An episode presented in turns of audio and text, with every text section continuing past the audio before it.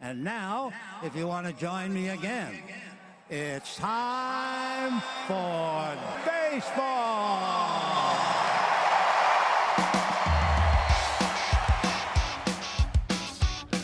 Driven deep to right field. There it goes. See ya. Top on down. Here comes a one-two pitch. Red Sox win the World Series.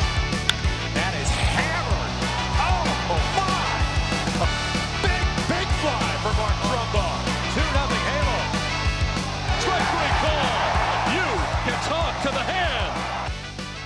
Drives one, deep left field. That goes Upton, back near the wall. It's out of here. Bartolo has done it. The impossible has happened. Buenas noches, mi amigos y amigas. Das ist Spanisch für ich wünsche euch einen wunderschönen guten Abend. Alle Freunde des deutschsprachigen Baseball-Podcast. Und nein, das ist leider nicht die Verkündung, dass wir von Bubble gesponsert werden. Die sagen immer noch, dafür ist unser Publikum zu international, da kann man keine Sprachkurse anbieten.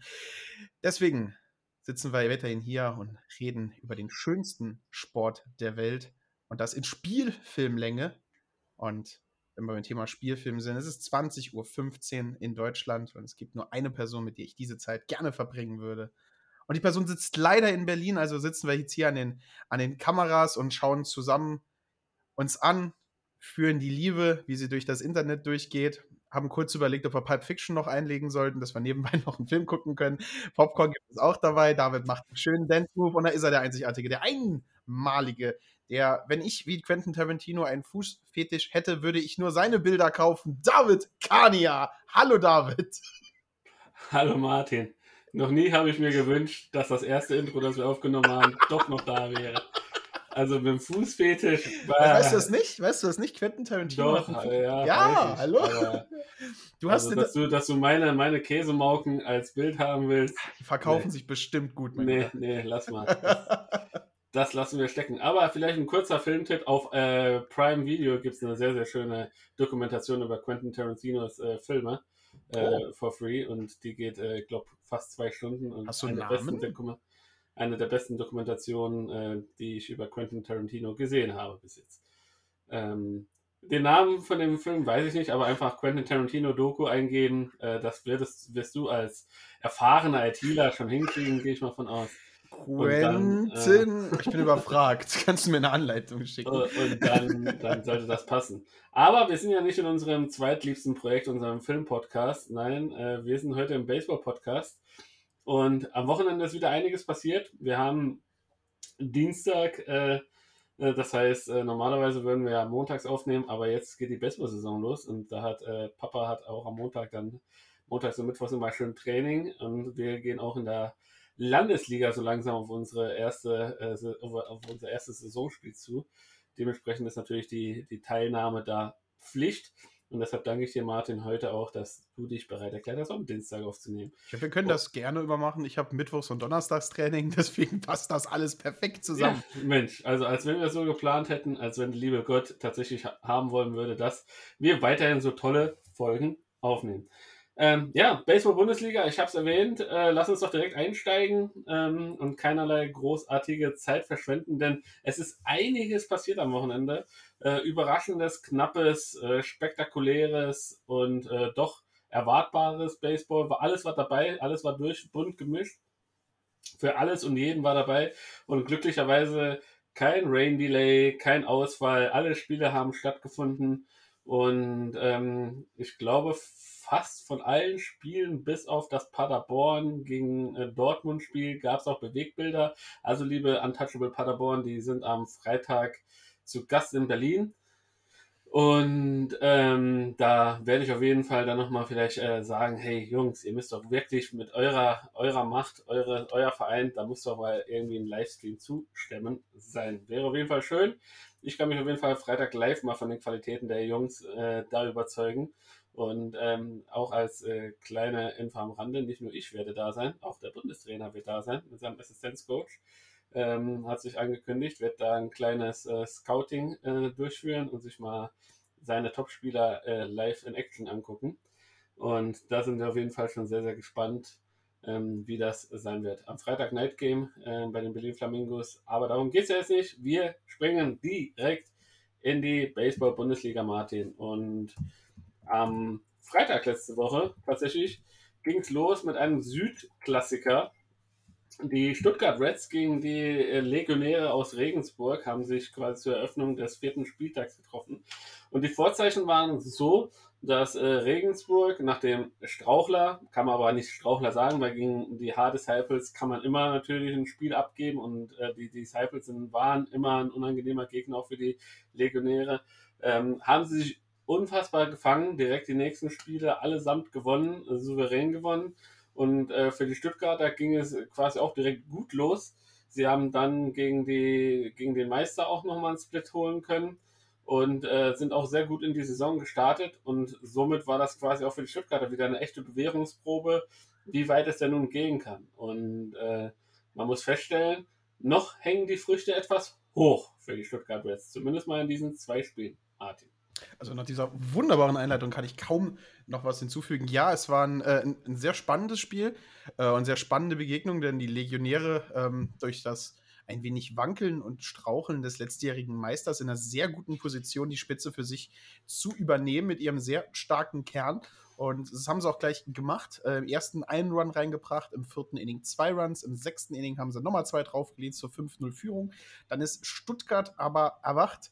Dann hat äh, jemand, sagen wir so, gegen den äh, Pferdestall getreten und die Pferde haben zurückgetreten, drei Runs im sechsten Inning reingeholt und dann wieder in Schlagreichweite gekommen. Aber die Legionäre haben sich das nicht auf sich sitzen lassen. Im achten und neunten Inning jeweils zwei Runs nach Hause gebracht. Stuttgart konnte im neunten Inning nochmal angreifen, einen Run dazu bringen, aber hat am Schluss halt einfach nicht gereicht. 4 zu 9 ging es aus. Die Legionäre haben das erste Spiel souverän nach Hause gebracht. Keine Errors, zwölf Hits auf Seiten äh, der Reds, fünf Hits auf drei Errors. Ähm, vom Pitching-Seite her kann man eigentlich beiden Pitchern auf die Schulter kloppen, dass sie ein richtig gutes Spiel gemacht haben. Äh, Pedroll angefangen mit fünf zwei Drittel Innings geworfen, sechs Strikeouts, einen Home Run abgegeben, eine Person nur gewalkt, ähm, zwei Hits nur abgegeben und dann Schiller hinten dran, der den Save mit 3,1 Innings gemacht hat, hat eine ähnlich gute Statistik, drei Strikeouts, drei Hits abgegeben, einen Run kassiert. Aber auch auf Seiten äh, der Stuttgarter kann man von seinem Pitching wirklich äh, begeistert sein. Denn äh, Mendoza hat zwar den Loss eingefahren und in sechs Innings 104 Pitches gebraucht, ähm, aber trotzdem solide acht Strikeouts hingelegt. Ähm, seine Mannschaft halt klein gehalten. Äh, also die gegnerische Mannschaft klein gehalten, hat zwar acht Hits äh, kassiert, aber es ist gegen so eine starke Offensive absolut drin. Äh, und Pimentel hinten dran, drei Innings gepitcht, vier Hits abgegeben, zwei Strikeouts geworfen. Auch eine Statistik, wo man eigentlich zufrieden sein kann mit so einem Reserve-Pitcher.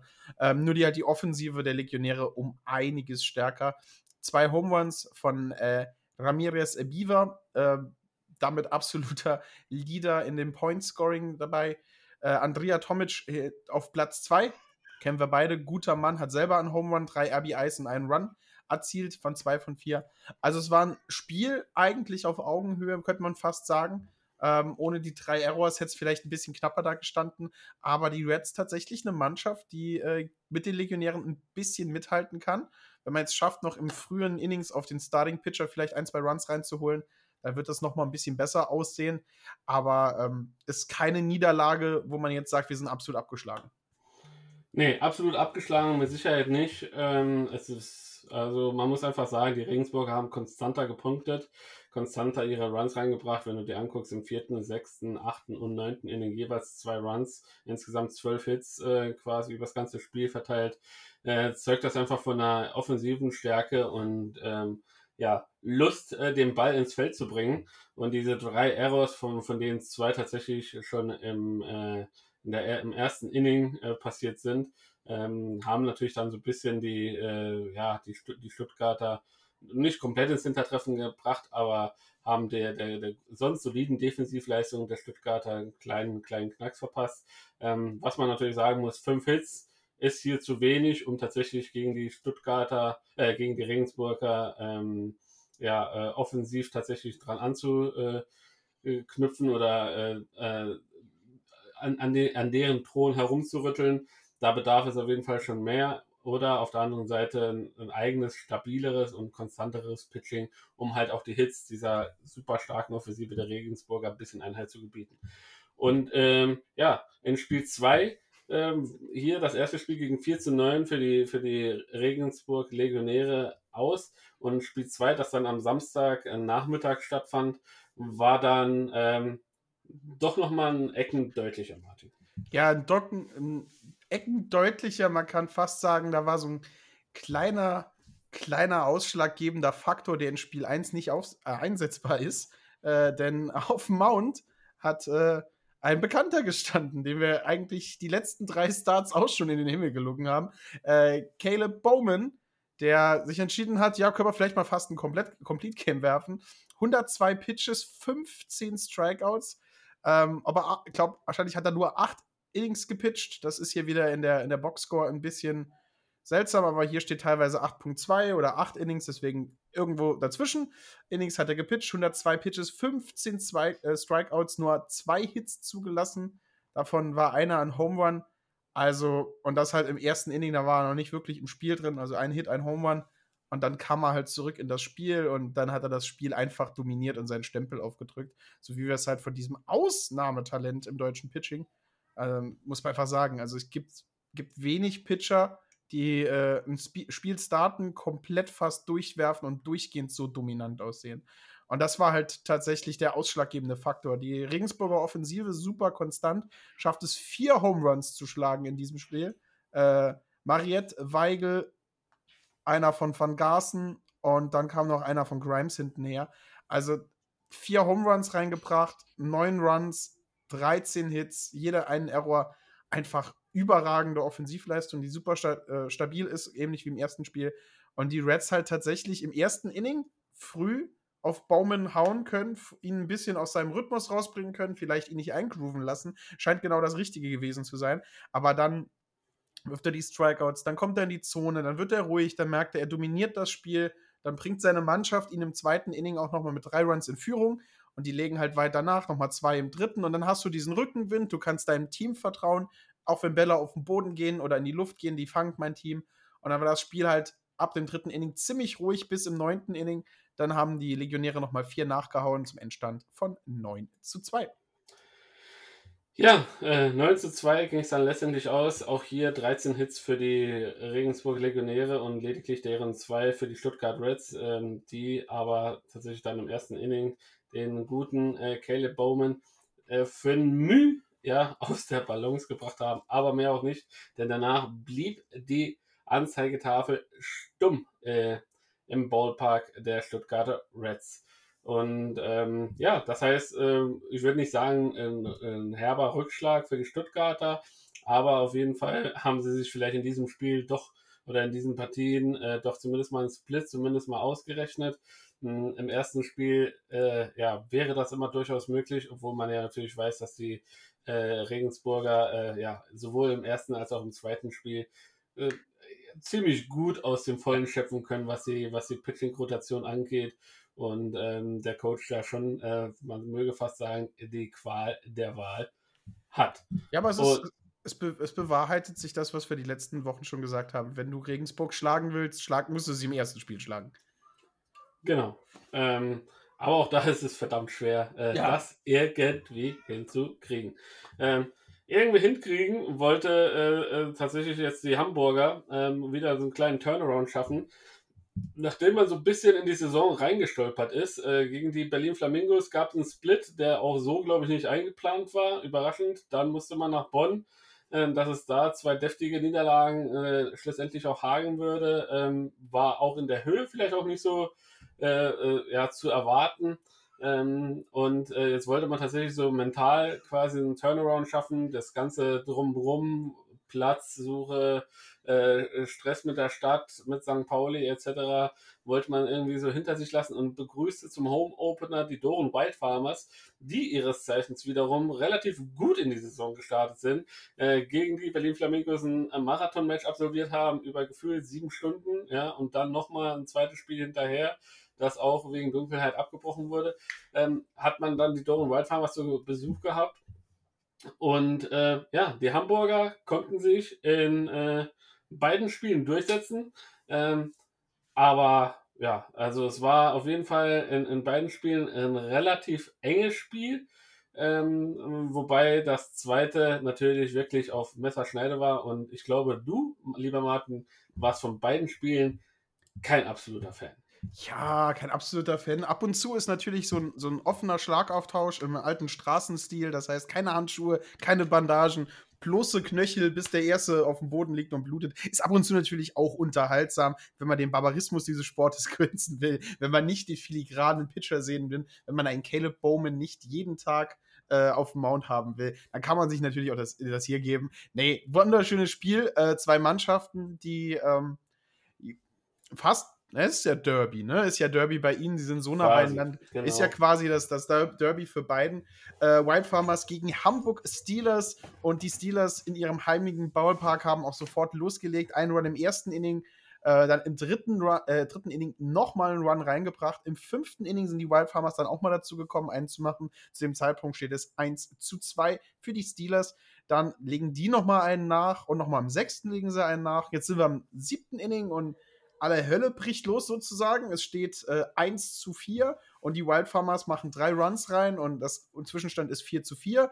Und Hamburg denkt sich, oh nein, äh, das möchten wir nicht und legt dann im siebten Inning vier Stück nach, um auf 8 zu 4 zu erhöhen.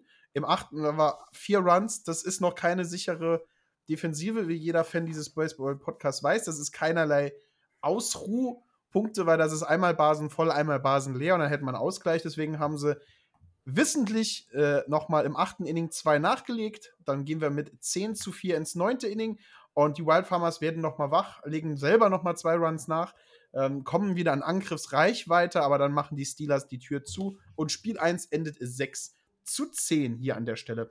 Ähm, war ein solides Spiel von beiden Mannschaften.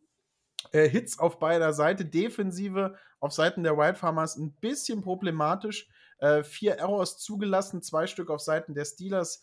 Also Defensivfehler, die einen Läufer auf Base bringen, sind immer schlecht, aber sind natürlich für so ein engen Spiel nochmal schlechter. Hits technisch 8 für die Wild Farmers, 10 für die Steelers. Die Wild Farmers haben 25 Mann left on base gelassen, also 25 Mann sind aufs Kissen gekommen, stehen bereit, Punkte reinzubringen, aber werden nicht nach Hause gebracht. Ähm, da halt einfach die Hits konsequenter an der richtigen Stelle und dann nimmst du so ein, also du nimmst, nimmst die vier Errors weg, vier Errors sind ein Punkt, dann steht es immer 6 zu 9 und dann sorgst du dafür, dass du vielleicht nochmal einen guten Hit ins Outfield kriegst und dann bist du da nah dran, ne? dann, dann ist das nicht das Problem. Ähm, Walk technisch ebenfalls Doren ein bisschen hinten dran. Ähm, ah, nee, Hamburg tatsächlich ein bisschen hinten dran. Hamburg hat sieben Mann gewalkt, Doren nur fünf. Also es war ein sehr enges Match. Also man denkt jetzt 10 zu 6 ist großer Unterschied, aber war sehr, sehr eng. Zwei Mannschaften, die tatsächlich in ihren Qualitäten defensiv wie offensiv sehr vergleichbar sind und sich einen harten, harten offensiven Schlagabtausch gegeben haben.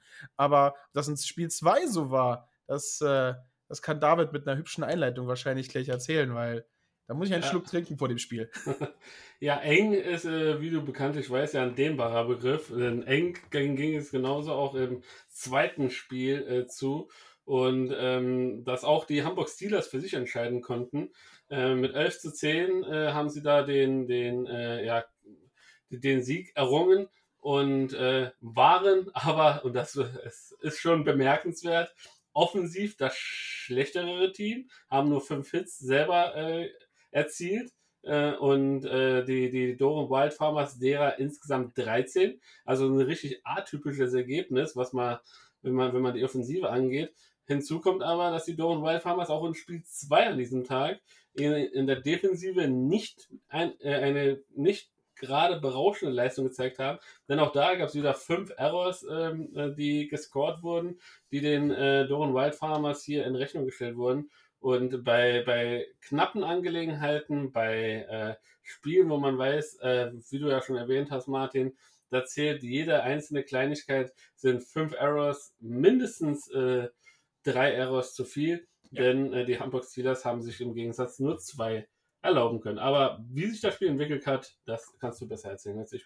Ja, das erste Inning war sehr ruhig. Beide Mannschaften hatten ein leichtes Abtasten hinter sich. Die beiden Pitcher, äh, einmal mein Lieblingspitcher der Wild Farmers, äh, Matusivicius, äh, gestartet eigentlich solides erstes Inning geworfen. Auf der anderen Seite Gruß für die Steelers. Erste Inning beide Mannschaften sehr solide. Dann kommen wir zum zweiten Inning, wo die Wild Farmers wild werden, drei Runs nach Hause bringen, aber die Steelers es schaffen, mit einem Run den Anschluss zu halten. Dann kommen wir ins dritte Inning, wo die Steelers fünf Punkte nach Hause bringen, dann nochmal einen im vierten, nochmal einen im fünften. Insgesamt hat es dann 8 zu 3 gestanden. Die Wild Farmers sind dann wieder in Schlagreichweite gehüpft mit einem sehr starken sechsten Inning, vier Runs nach Hause gebracht.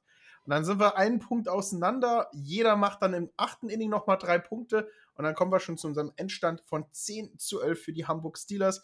Und da ist wieder so ein Spiel, ähm, da kommt halt Schlechtes und Unglück und alles zusammen, wenn du es nicht brauchst. Ne? Also die, die Wild Farmers mehr als doppelt so viele Hits ähm, und nebenbei noch acht Mann umsonst auf Base bekommen.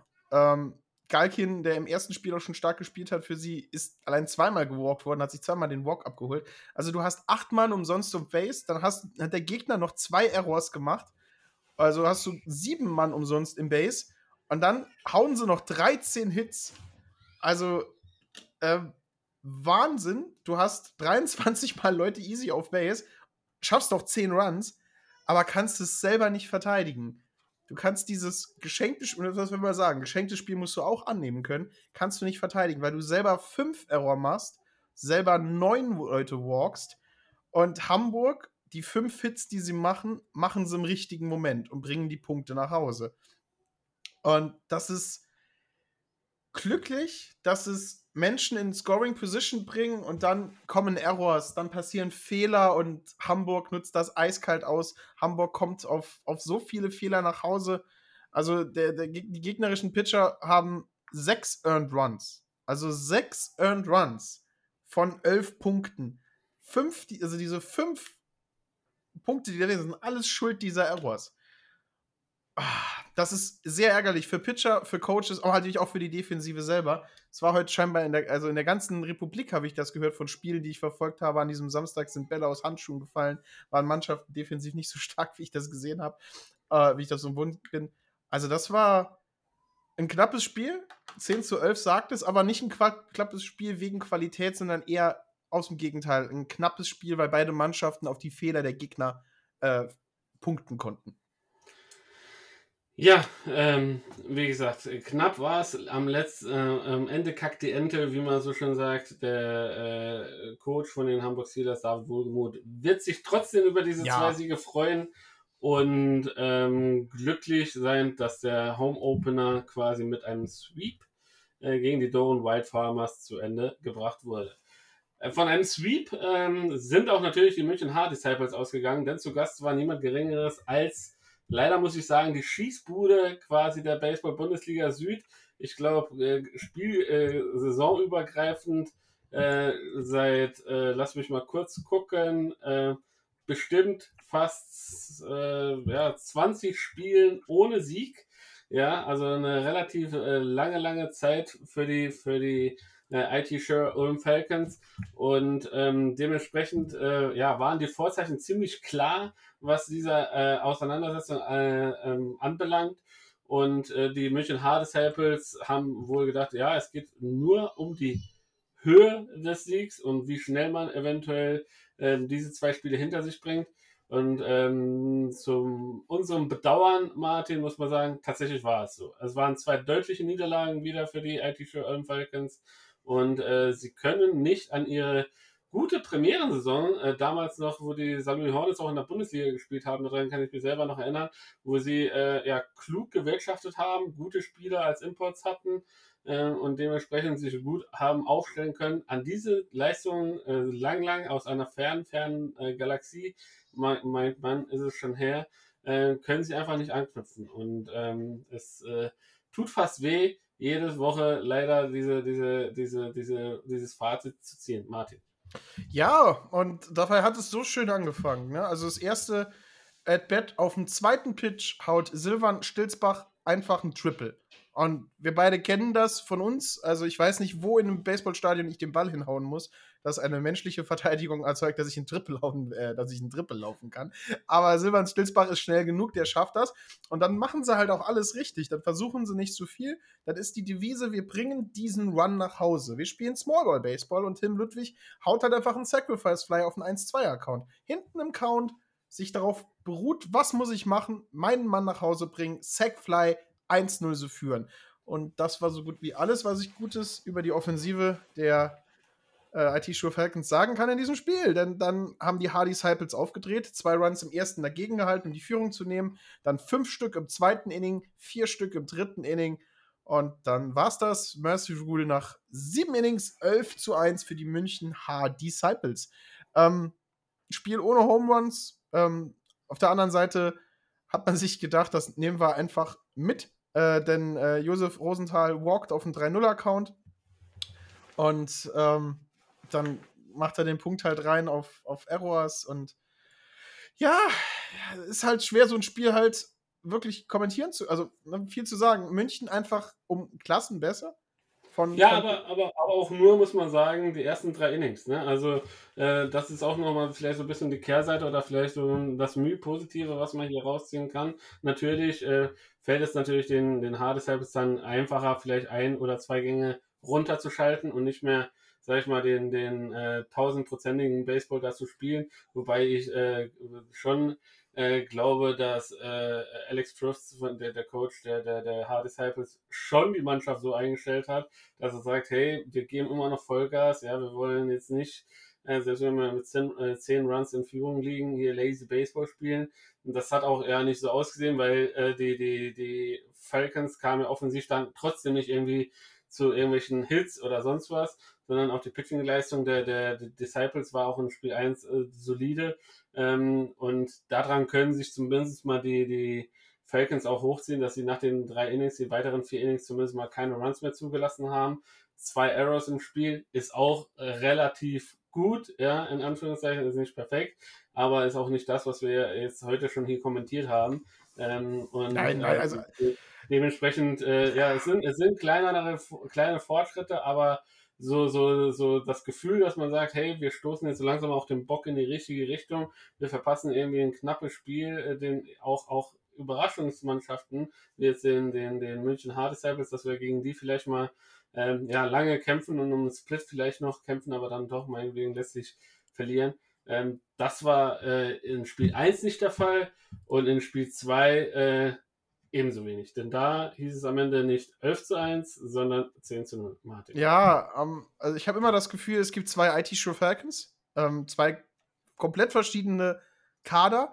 Das eine ist das Kader, das macht, wie du sagst, gute Defensivarbeit eigentlich, macht wenig Errors, aber ist offensiv so gefühlt eingeschlafen. Und dann hast du die IT-Show Falcons, die 5, 6 Runs auch gegen vermeintlich stärkere Team, äh, Teams erzielen, aber sechs Errors, neun Walks abgeben und, und so die Spiele halt verlieren. Also eins von beiden, wenn man so eine Mischung aus beiden findet, ne, du stellst, keine Ahnung, im Outfield die Leute die Bälle raushauen und hoffst, dass das Infield genug Blaze macht, dann, dann ist es halt was anderes. Ja, aber zweites Spiel, die München Hardy Disciples halt auch wieder sehr starke Mannschaft. Zwei Runs im ersten, vier im zweiten, eins im vierten, zwei im sechsten, eins im siebten, 10 zu 0. Zehn Hit, also zehn Punkte auf zehn Hits. Ähm, auf der anderen Seite die IT-Show Falcons nur mit drei Hits, auch nur einen einzigen Error. München an der Stelle perfekt, keinen Error erzielt. Ist auf der anderen Seite auch schwer zu machen, wenn der Gegner nicht wirklich viele Bälle ins Spiel bringt.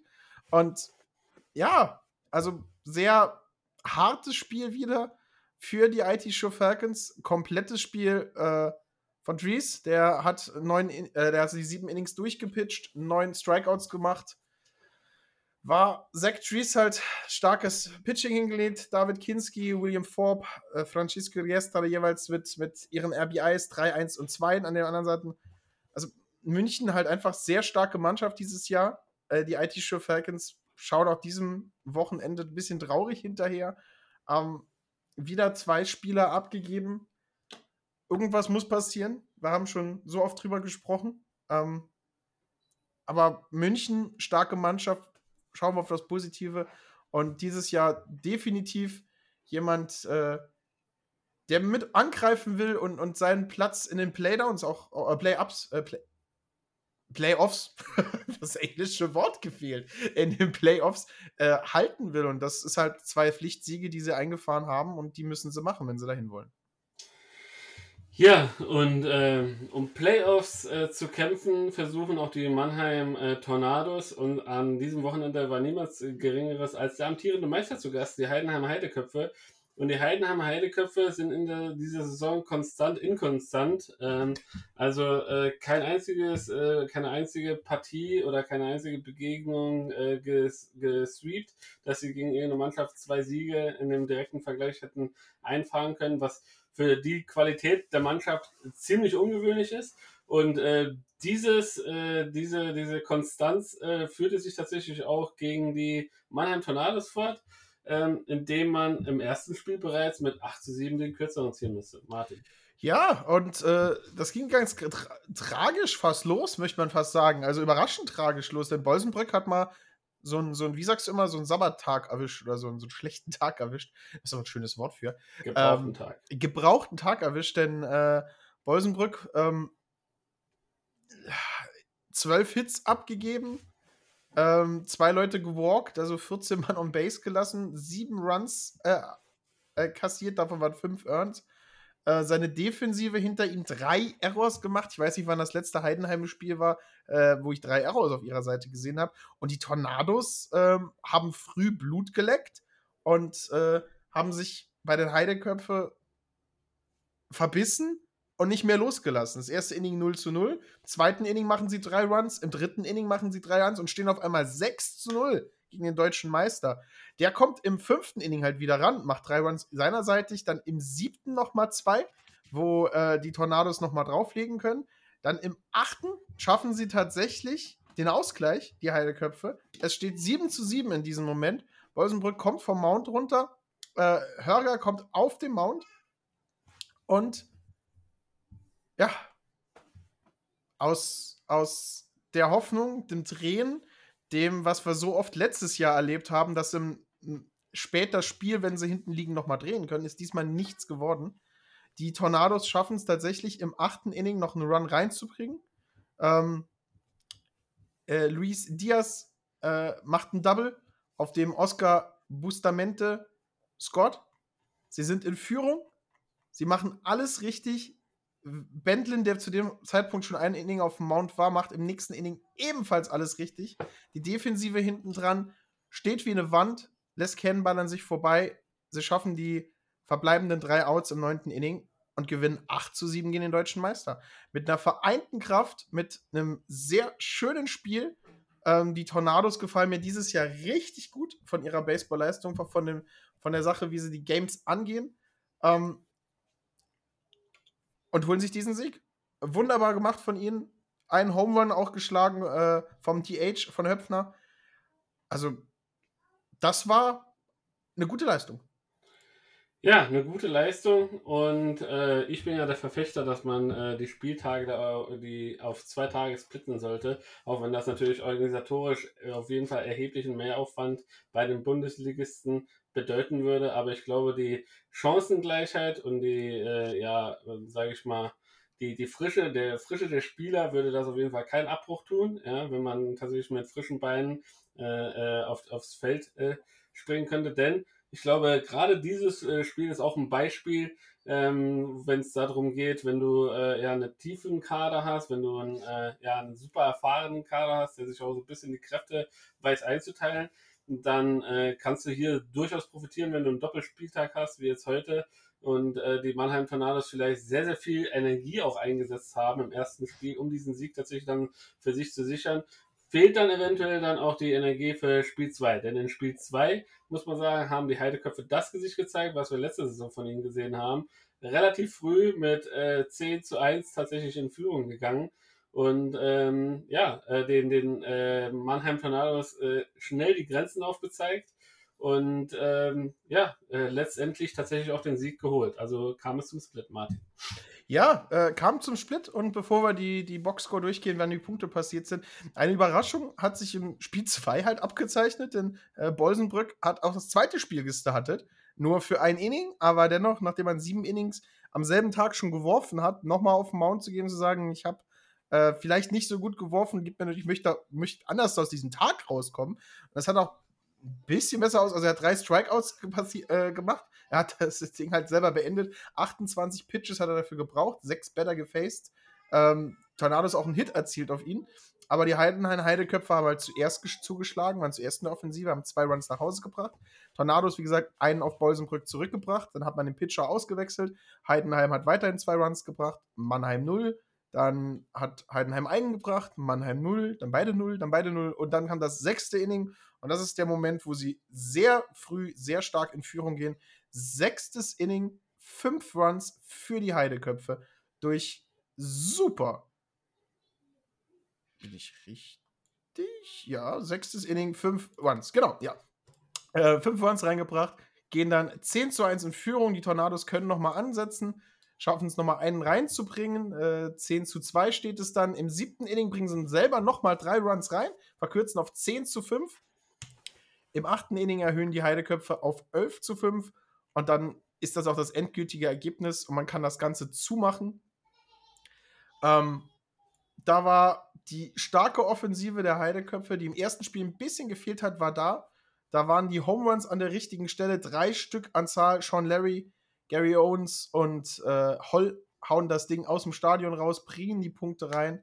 Da sind die RBIs ein Error auf jeder Seite. Starke Heidenheim-Offensive. Ich habe ein bisschen das Gefühl, und vielleicht kannst du mich da ein bisschen ähm, berichtigen oder einfach nur dein Gefühl dazu sagen. Ähm, ich habe ein bisschen das Gefühl, dass dieses Jahr das Pitching von Heidenheim ein paar Probleme hat. Also die Offensivpower sehen wir in beiden Spielen ist noch da, aber ich glaube halt einfach, das elitäre Pitching ist dieses Jahr nicht so auf on, on point, nicht so on spot, wie wir es die letzten Jahre gewohnt sind. Natürlich muss man sagen, fehlt, auch wenn es ein alter, arrivierter Baseballspieler ist mit Enobel Marquez Ramirez, der zu den Flamingos gegangen ist, der fehlt natürlich. Ähm, die Sicherheit, die er hatte ähm, und die Dominanz, die er auch ausgestrahlt hat, hat er ja auch letztes Jahr äh, in zahlreichen äh, Top-Duellen gegen Regensburg äh, in den Playoffs etc. gezeigt. Und da fehlt natürlich so einer. Trotzdem glaube ich, dass äh, äh, Klaus Ekle da alles richtig macht, auch junge Spieler da reinbringt. Vielleicht hat man dieses Jahr nicht den Top-Top-Griff gemacht auf der Import-Position, was den Pitcher angeht, ähm, wie man es vielleicht in den letzten vergangenen Jahren auch gewohnt war, dass man da meistens ein glückliches und äh, gutes Händchen erwischt hat. Ähm, wie gesagt, also das, das, das ist mir auch schon aufgefallen, denn wenn du jetzt siehst, äh, die, die Mannheim Tornados auch hier in dem Spiel äh, zehn Hits zugelassen, äh, selbst erzielt, Entschuldigung, ähm, und äh, gegen elf Hits der, der Heidenheim Heideköpfe, also offensiv war das schon relativ ausgeglichen in der Situation und da kann ich dir nur zustimmen. Letztes Jahr fand ich die Heidenheimer, was die Pitching, äh, Pitching Performance angeht und die Offensive der Gegner irgendwie in Schach zu halten, fand ich auch bedeutend äh, stärker. Und ja, aber man muss sagen, die Heidenheim Heideköpfe, sie müssen jetzt halt damit leben. Ähm, äh, nächste Woche geht's äh, auch schon wieder, oder diese Woche geht's ja quasi auch schon wieder weiter. Lass mich mal wieder gucken. Äh, auch kein einfaches Spiel, Nein. was, was, was ihnen da vor der Tür steht. Ähm, deshalb bleibt es spannend, ja. Also auch für die Heidenheimer, so langsam geht es auch Richtung äh, Playoffs-Plätze. Man darf da nicht abreißen lassen. Äh, auch, wenn, auch wenn da jetzt noch gut was zu spielen ist und äh, wir noch eine Rückrunde haben. Also die ganzen Teams, die äh, gegen sie jetzt gespielt haben, müssen ja auch nochmal nach Heidenheim oder sie müssen äh, nochmal ähm, zu den anderen Gegnern fahren. Also da ist noch alles drin. Also von, von irgendeiner Vorentscheidung und abgeschlagen und keine Ahnung, da brauchen wir überhaupt nicht drüber zu diskutieren. Aber ähm, äh, Baseball ist halt ein mentaler Sport und du brauchst halt auch so eine kleine Erfolgswelle, auf der du irgendwie äh, reiten kannst und reiten sollst. Und ähm, da, da sehe ich jetzt zurzeit in Baseball Deutschland mit Bonn oder Regensburg zwei Mannschaften äh, weiter vorne äh, äh, herumsurfen als äh, die Heidenheimer. Und ähm, aber es, wie gesagt, es bleibt spannend. Ähm, äh, ich habe vorhin schon gesagt, am Ende kackt die Ente und äh, das bleibt auch hier so bestehen. Dann, ich jetzt, dann ja. übernehme ich, denn von Enten gehen wir zu zwei anderen Vögeln. Den hast du so schön aufgelegt. Flamingos und Cardinals. Cardinals sind Rotkehlchen, glaube ich. Habe ich letzte Woche gesagt. Müsste auch richtig sein, denn Robin sind Rotkehlchen. Cardinals sind andere Vögel. Du, dass du kein äh, Vogelexperte oder äh, in Fachkreisen auch Ornithologe ge, ge, ge, gesprochen äh, bist. Äh, denn äh, man, man, müsste dich an sich dafür steinigen, dass du sagst, Cardinals sind Rotkehlchen. Aber wie gesagt. Das kommt, das kommt von ihrem, äh, ihrem Logo mit dem roten Vogel. Aber, Na, aber äh, Moment, Moment, Moment, Moment, Moment.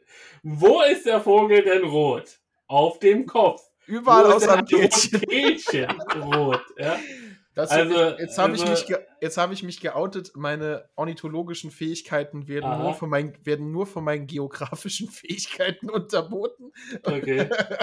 Oder von dem Versuch, als Shortstop ein, ein Double Play mit dir zu turnen.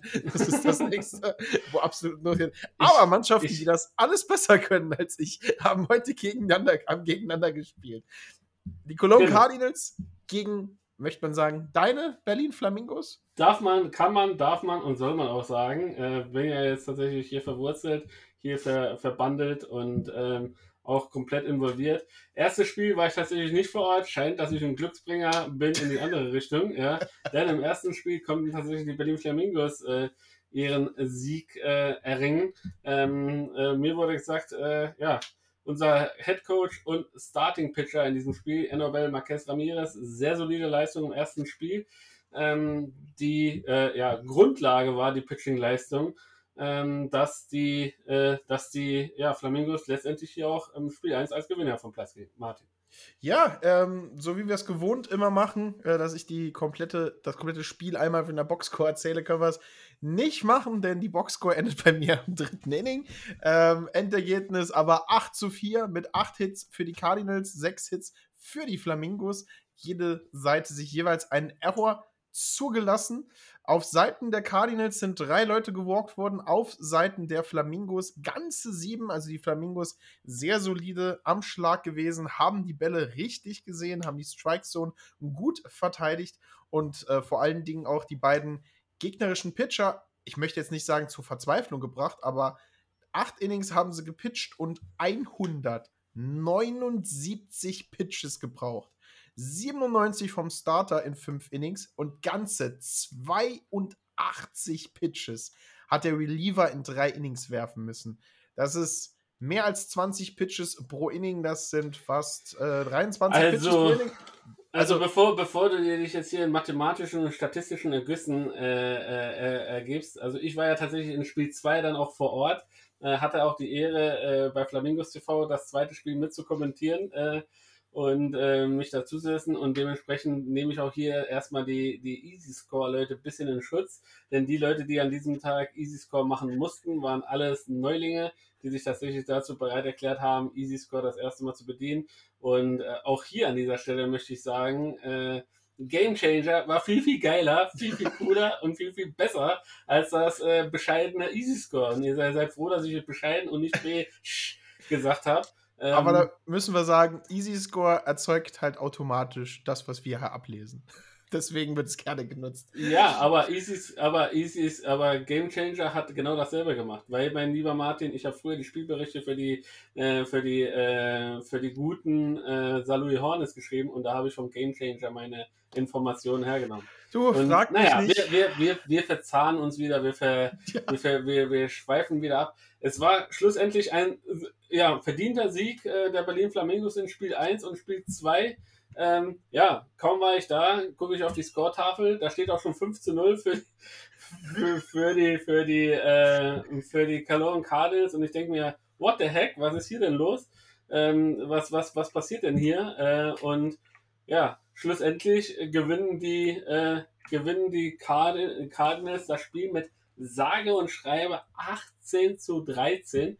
Und äh, in dem Fall kann ich hier ein bisschen quasi den Spielbericht, äh, Spielbericht dieses Mal, äh, wenn es dich nicht stört, selber erzählen, weil ich ja quasi vor Ort war. Aber der und, ist tatsächlich äh, da, den könnte ich dir äh, runterbeten. Aber bitte, nein, ja, ich möchte, aber, aber, ich möchte aber, von den David Kania-Erlebnissen hören. Erzähl aber, mir das Spiel. Aber ich kann ja auch sagen, wir haben ja nebenbei Easy Score auch immer laufen für die aktuellen Statistiken. Und da war schon der ein oder andere Knicks drin, welche Leute dann scheinbar auf Base waren, die da noch gar nicht mehr auf Base waren. Ja? Also die stimmen dann nicht immer hundertprozentig.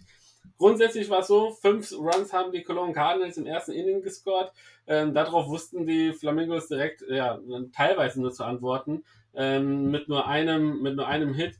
Und äh, unser Starter, äh, unser neuer Japaner bei den Berlin Flamingos, Utamura, ähm, der ja äh, durchlebt hier quasi einen relativen Slump, möchte man sagen. Ähm, denn in den ganzen Starts, die er bis jetzt geschenkt gekriegt hat, hat er selten über ein Inning gepitcht, weil er dann relativ schnell mal die Hose voll gekriegt hat. Äh, für die Spieler ist es äh, vielleicht am Anfang noch ein bisschen ungewohnt, dass er hier so einen Submarine raushaut, Sidearm und einmal von oben wirft.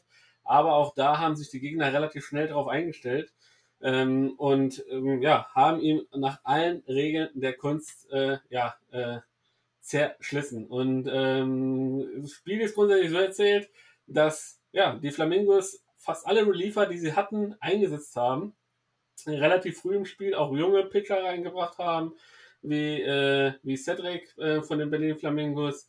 Äh, Cedric Lequet, ähm, ich glaube 17 oder 18 Jahre, äh, letztes Jahr noch mit mir in der Bezirksliga gespielt, ein paar Spiele in der zweiten Bundesliga gemacht, ähm, dementsprechend äh, ja äh, so, so ein bisschen rangeführt. Erik Ortiz, ebenfalls ein sehr, sehr junger Spieler, der seine Erfahrung letztes Jahr auch in der zweiten Bundesliga ein bisschen gesammelt hat, aber auch ähm, ja noch nicht quasi so tiefer oder ja arrivierter Kaderzugehörigkeit äh, zu, zu rechnen ist. Und äh, von den Imports kam relativ wenig äh, diese, diese Saison, gerade von den Leuten, wo man gedacht hat, okay, die können ein bisschen tragen. Das war dann halt irgendwie nicht so, nicht so richtig der Fall, sodass die äh, Cologne Cardinals, wie gesagt, fünf Runs im ersten scoren konnten. Im zweiten ging es da munter weiter mit zwei weiteren Runs. Und dann äh, mit äh, im dritten Inning konnten sie weitere vier Runs scoren. Und ähm, wir in der Kommentatorenberuf haben uns schon gesagt, okay, äh, ein spannendes oder ein enges Spiel wird es äh, dieses Mal wohl nicht mehr geben. Ja. Ähm, Ziel war es zu diesem Zeitpunkt einfach nur, ja, anständig sich hier zu verabschieden von den Zuschauern, äh, von den, von den Fans an den Bildschirm und nicht das irgendwie in so einem, so einem Splatter-Movie, quasi so, in, so einem Shutout irgendwie enden zu lassen. Und das haben tatsächlich die äh, Berlin Flamingos hingekriegt. Sie haben dann auf einmal angefangen zu scoren, ähm, konnten im vierten Inning äh, auf einen Run von den Cologne Cardinals antworten, kamen dann in Anführungszeichen ran auf äh, 12 zu 3. Im fünften Inning äh, nochmal äh, zwei Runs scoren auf äh, 12 zu 5. Und da sah die Sache zumindest mal so aus, dass man keine Mercy Rule jetzt hier haben würde, dass man das Spiel anständig zu Ende bringen könnte. Und dann, zack und bang, im sechsten Inning äh, weitere drei Runs gescored. Und im achten Inning nochmal drei Runs. Und da war quasi die Stimmung zum Bersten nah, weil du hattest dann auch noch den Tying Run äh, im nächsten Inning auf der Platte und da ging es zu Strikeout und äh, bei Bases Loaded.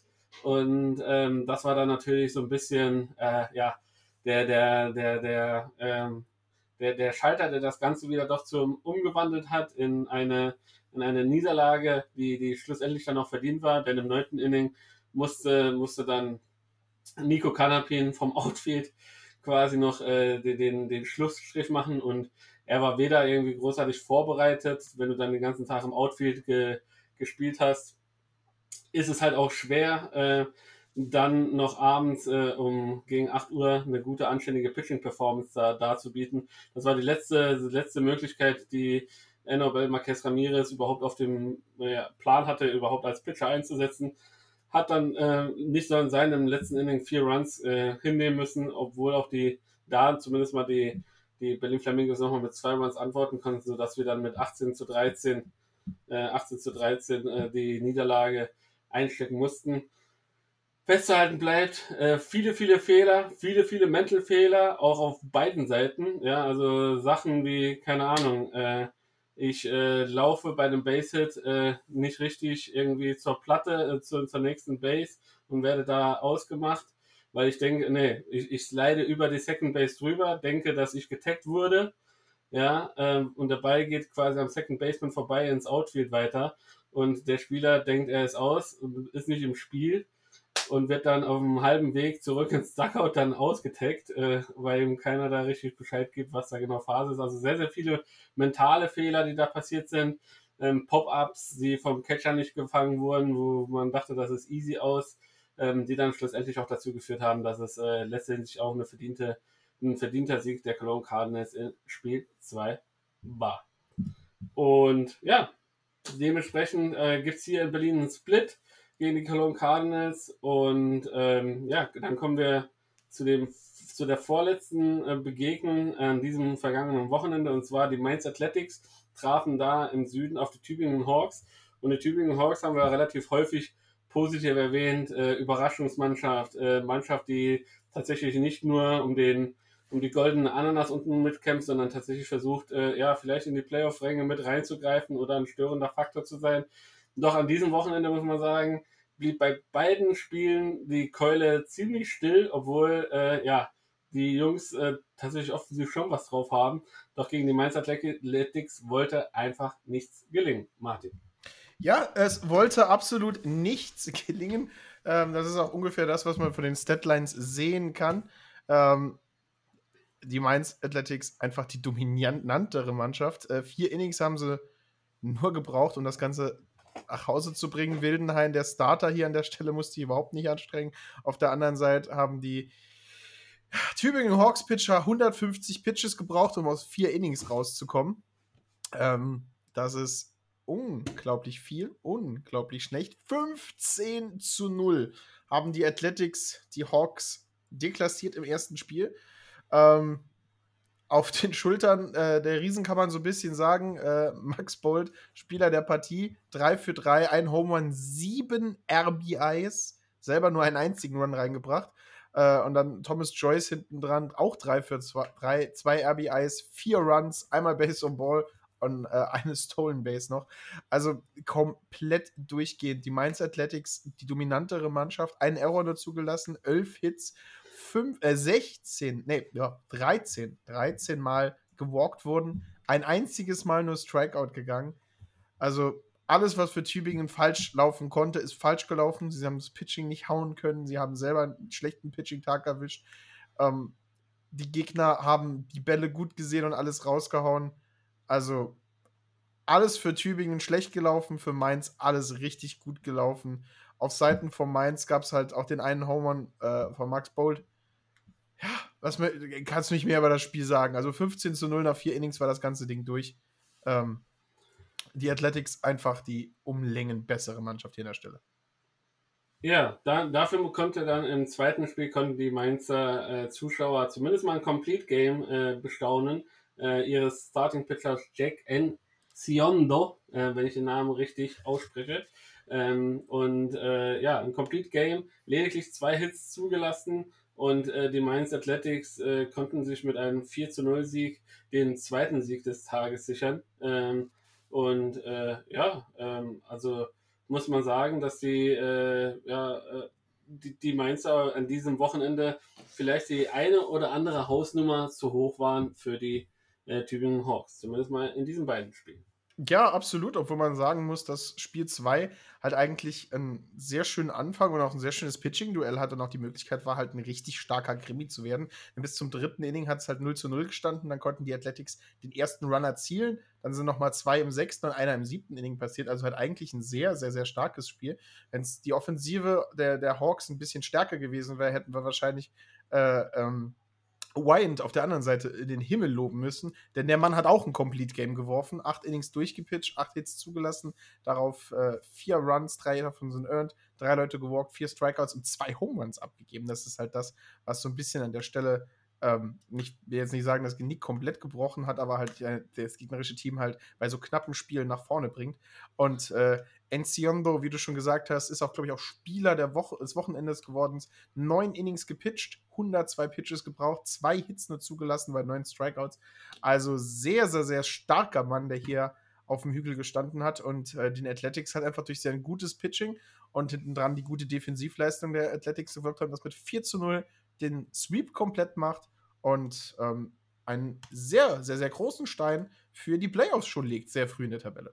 Ja, Joshua Wine von den Tübingen Hawks, äh, der, der Spielertrainer, auch in dieser Saison, wie wir schon mehrfach erwähnt haben, ein sehr, sehr zuverlässiger äh, Pitcher auf dem Hügel für die äh, Tübingen Hawks und bringt äh, schon äh, auch wenn es jetzt hier mit zwei Home Runs äh, dann tatsächlich doch für die Offensive der Mainzer geklappt hat, bringt doch äh, äh, jedes Spiel die, die, ähm, die gegnerische Offensive schon sehr oft zu verzweifeln und es dauert meistens sehr, sehr lang, bis diese Spiele tatsächlich deutlich sind oder in, sich in eine Richtung verschieben, die für den Gegner besser ist. Jetzt kommen wir zur letzten Partie an diesem Wochenende und auch diese Partie, glaube ich, war unter dem Vorzeichen, ich will nicht sagen ähnlich wie, wie, wie München gegen, äh, gegen die Ulm Falcons, aber die Dortmund Wanderers äh, sind jetzt unbe nicht unbedingt als Playoff-Aspirant äh, in die Saison gestartet. Man will sich gut verkaufen, auf jeden Fall, und jeden Sieg mitnehmen, den es äh, geben kann.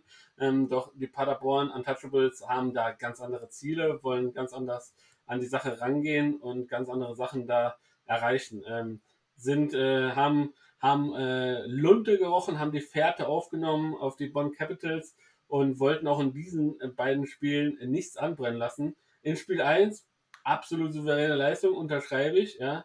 Spiel 2, da hat, war man sich der Sache eindeutig zu sicher. Martin. Ja, äh, Spiel 1 äh, hatte, habe ich gefühlt, hatten alle Schlagleute der äh, Paderborn Untouchables, Can Touch This äh, sozusagen als, als, als Outwalk-Song. Mehr kannst du es gar nicht beschreiben. Drei Runs im ersten, zwei, äh, vier Runs im zweiten.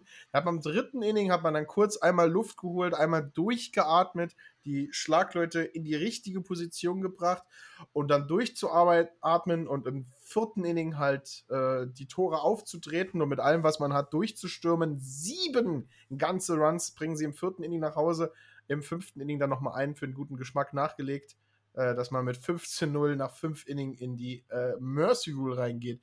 Unglaublich starke Offensive der Untouchables.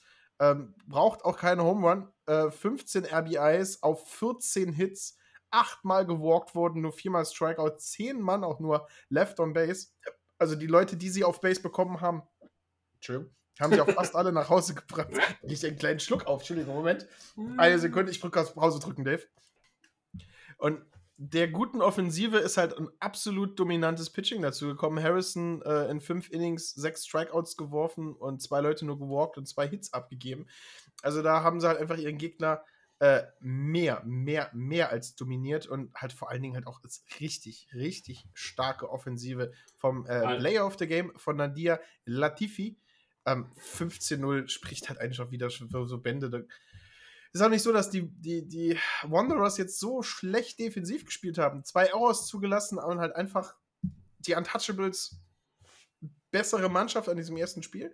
Ähm, aber wie du schon gesagt hast, Spiel 2 ist das Spiel, über das wir ein bisschen mehr reden können, weil es auch im Gegensatz zu fünf, neun Innings passiert ist. Ähm, sehr, sehr, sehr anderes Zehn. Spiel. Zehn Innings tatsächlich. Oh ja, ich sehe es gerade. Äh, zehn Innings. Ähm, die Wanderers gingen früh, also vielleicht ist es nicht früh, aber im, im, im, zweiten Drittel der Spielhälfte, der Spieldrittel sozusagen, gingen sie im vierten Inning mit drei Runs in Führung. Die Untouchables haben dann die nächsten drei Innings genutzt, um dann wieder ranzukommen. Ein Run im vierten, einer im fünften, einer im sechsten. Dann stehst du 3-3. Und äh, im achten Inning erhöhen sie auf 4 zu 3. Und man denkt sich bei Paderborn, okay, das ist jetzt die Führung, die müssen wir halten. Die müssen wir komplett sicher halten, aber das klappt nicht. Neunte Inning kommt und die Wanderers erzielen tatsächlich den Ausgleichspunkt oben im neunten Inning. Und zwar, wie kann man das besser machen als äh, mit Guillen äh, Velasquez? Ähm, man hat ja einen langen Namen. Victor Ramon Velasquez Guillen. Home Run auf einen 1-0-Account. Velasquez, Velasquez, Velasquez. Ja, das spanische Intro hat gezeigt, wie gut mein Spanisch ist. Äh, haut einen Home Run auf den zweiten Pitch, den er in dem Inning sieht, und da ist der Ausgleich. Dann schafft man noch einen zweiten Hit hinten dran, aber kommt nicht mehr drauf. Paderborn dann auf der anderen Seite schafft es nicht, im neunten Inning den Sieg zu holen. Wir kommen ins zehnte Inning. Dort schaffen es die Wanderers nicht wirklich ähm, den, den, den einen Runner, den sie an der Second Base haben, dann nach Hause, Hause zu bringen. Aber dann die Untouchables Paderborn, zehntes Inning unten. Ian Eberhardt Single ins Left Field auf den ersten Pitch und Finn Bergmann kann scoren. Walk-off Single von Ian Eberhardt bringt ihn im zehnten Inning den zweiten Sieg und damit den Sweep an diesem Wochenende. Ein wichtiger Sweep. Du hast schon gesagt, Dortmund jetzt aus Tradition und aus unserer Vorschau halt auch nicht die Mannschaft, wo wir sagen würden, ist ein Top-4-Aspirant hier an dieser Stelle. Ähm, aber zeigen halt hier an der Stelle halt auch, dass man gegen sie kämpfen muss. Dass das kein geschenkte Siege sind, dass man im, im zweiten Inning, äh, zweiten Spiel und vor allem muss man dann äh, Ma Martin Carrion äh, loben, der hat nämlich 7.2 Innings durchgepitcht und hart gearbeitet, 8 Strikeouts geworfen, 12 Hits abgegeben, aber die haben nicht zu diesen, zu, zu, zu den vielen Punkten, also viele Punkte gab es nicht. 5 zu 4 für Paderborn, die Wanderers im zweiten Spiel sich deutlich besser verkauft, deutlich schöneres Spiel und äh, da haben die Heimfans der Paderborner einmal ein, ein, ein Schlachtfest und einmal eine gute, knappe Baseballpartie, die in die Overtime ging, erlebt. Also schönes, schönes Baseballwochenende, muss man einfach sagen. Und als, als Fan äh, freut man sich, in die Stadien gehen zu können in dieser Zeit, weil das Wetter halt auch einigermaßen beständig ist. Ja, Wetter ist beständig, das Wetter ist schön. Ähm, und äh, ja, äh, wir haben jetzt quasi die Bundesliga besprochen und können jetzt äh, äh dann dementsprechend so langsam äh, Richtung Tabelle rüberschweiten. Äh, schweiten, sage ich schon, zweiten. Und im Norden würde ich das gerne übernehmen, wenn es dich nicht stört. Nimm dir den Norden. Ich nehme den Norden. Äh, und zwar Paderborn hat sich da jetzt äh, zumindest mal äh, tabellarisch an die Spitze vor die Bonn Capitals gesetzt. Beide Mannschaften haben jeweils vier Siege, also eine makellose Weste. Am Platz drei ähm, stehen die Berlin Flamingos. Etwas überraschend, muss man klar und deutlich so sagen.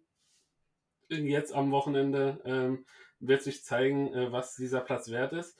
Und ähm, mit vier Siegen und drei Niederlagen, wobei, wie gesagt, ein Spiel noch äh, zu Ende gespielt werden muss. Und zwar ist das das, äh, letzte, der letzte, das letzte Inning äh, gegen die Doren Wild Farmers. Ähm, und ähm, auf Platz 4 nun mit drei Siegen, drei Niederlagen die Hamburg Steelers, ähm, die Cologne Cardinals, ein Sieg, äh, drei Niederlagen in dieser Saison. Und auf Platz 5, äh, auf Platz 6 die Doren Wild Farmers, ähm, ja, kommen nicht so richtig in Tritt. Ein Sieg, vier Niederlagen äh, stehen zurzeit zu Buche, Platz, bedeutet Platz 6. Und äh, im, auf Platz 7 stehen die Dortmund Wanderers mit äh, 0 äh, Siegen und 4 Niederlagen. Ähm, ja, in der Bundesliga, in der Bundesliga äh, Nord gibt es ja dieses Jahr nur sieben Mannschaften, da die Solingen Alligators ja zurückgezogen haben und sich dieses Jahr in der Regionalliga wiederfinden für den Neuaufbau. Äh, und damit gebe ich zurück zu dir, Martin, in den Süden. Ja, du hast den Norden, du hast das Meer, ich habe den Süden, ich habe die Sonne. Äh, Regensburg, fünf Siege, eine Niederlage, eine Mannschaft, die wir da erwartet haben oben. Dann hinten dran die Mainz Athletics. Nach diesem äh, Wochenende stehen sie vier Siege, zwei Niederlagen, gefolgt von den H Disciples aus München, ebenfalls vier Siege, zwei Niederlagen. Mannheim Tornados mit drei Siegen und zwei Niederlagen auf dem vierten Platz. Heidenheim 3 zu 3 überraschend auf dem fünften Platz. Stuttgart Reds zwei Siege, drei Niederlagen auf dem sechsten. Die Tübingen Hawks nach diesem schlechten Wochenende, möchte man vielleicht so ein bisschen sagen, im ersten Spiel hundertprozentig stehen sie 2 zu 4 auf dem siebten Platz und immer noch ohne Sieg und sechs Niederlagen. Die Ulm Falcons. Ja, äh, Süden-Tabelle natürlich ein bisschen überraschend. Äh, Heidenheim denke ich aber, wird sich fangen, wird sich wieder nach oben kämpfen können. Falls nicht, äh, haben wir sehr interessante Playoffs. Ähm, ob Regensburg Platz 1 hält, werden wir alles die nächsten Wochen sehen. Werden wir alles vor allen Dingen nächstes Wochenende sehen, denn es geht spannend, spannend los für euch Berliner, wie ich mir gehört habe.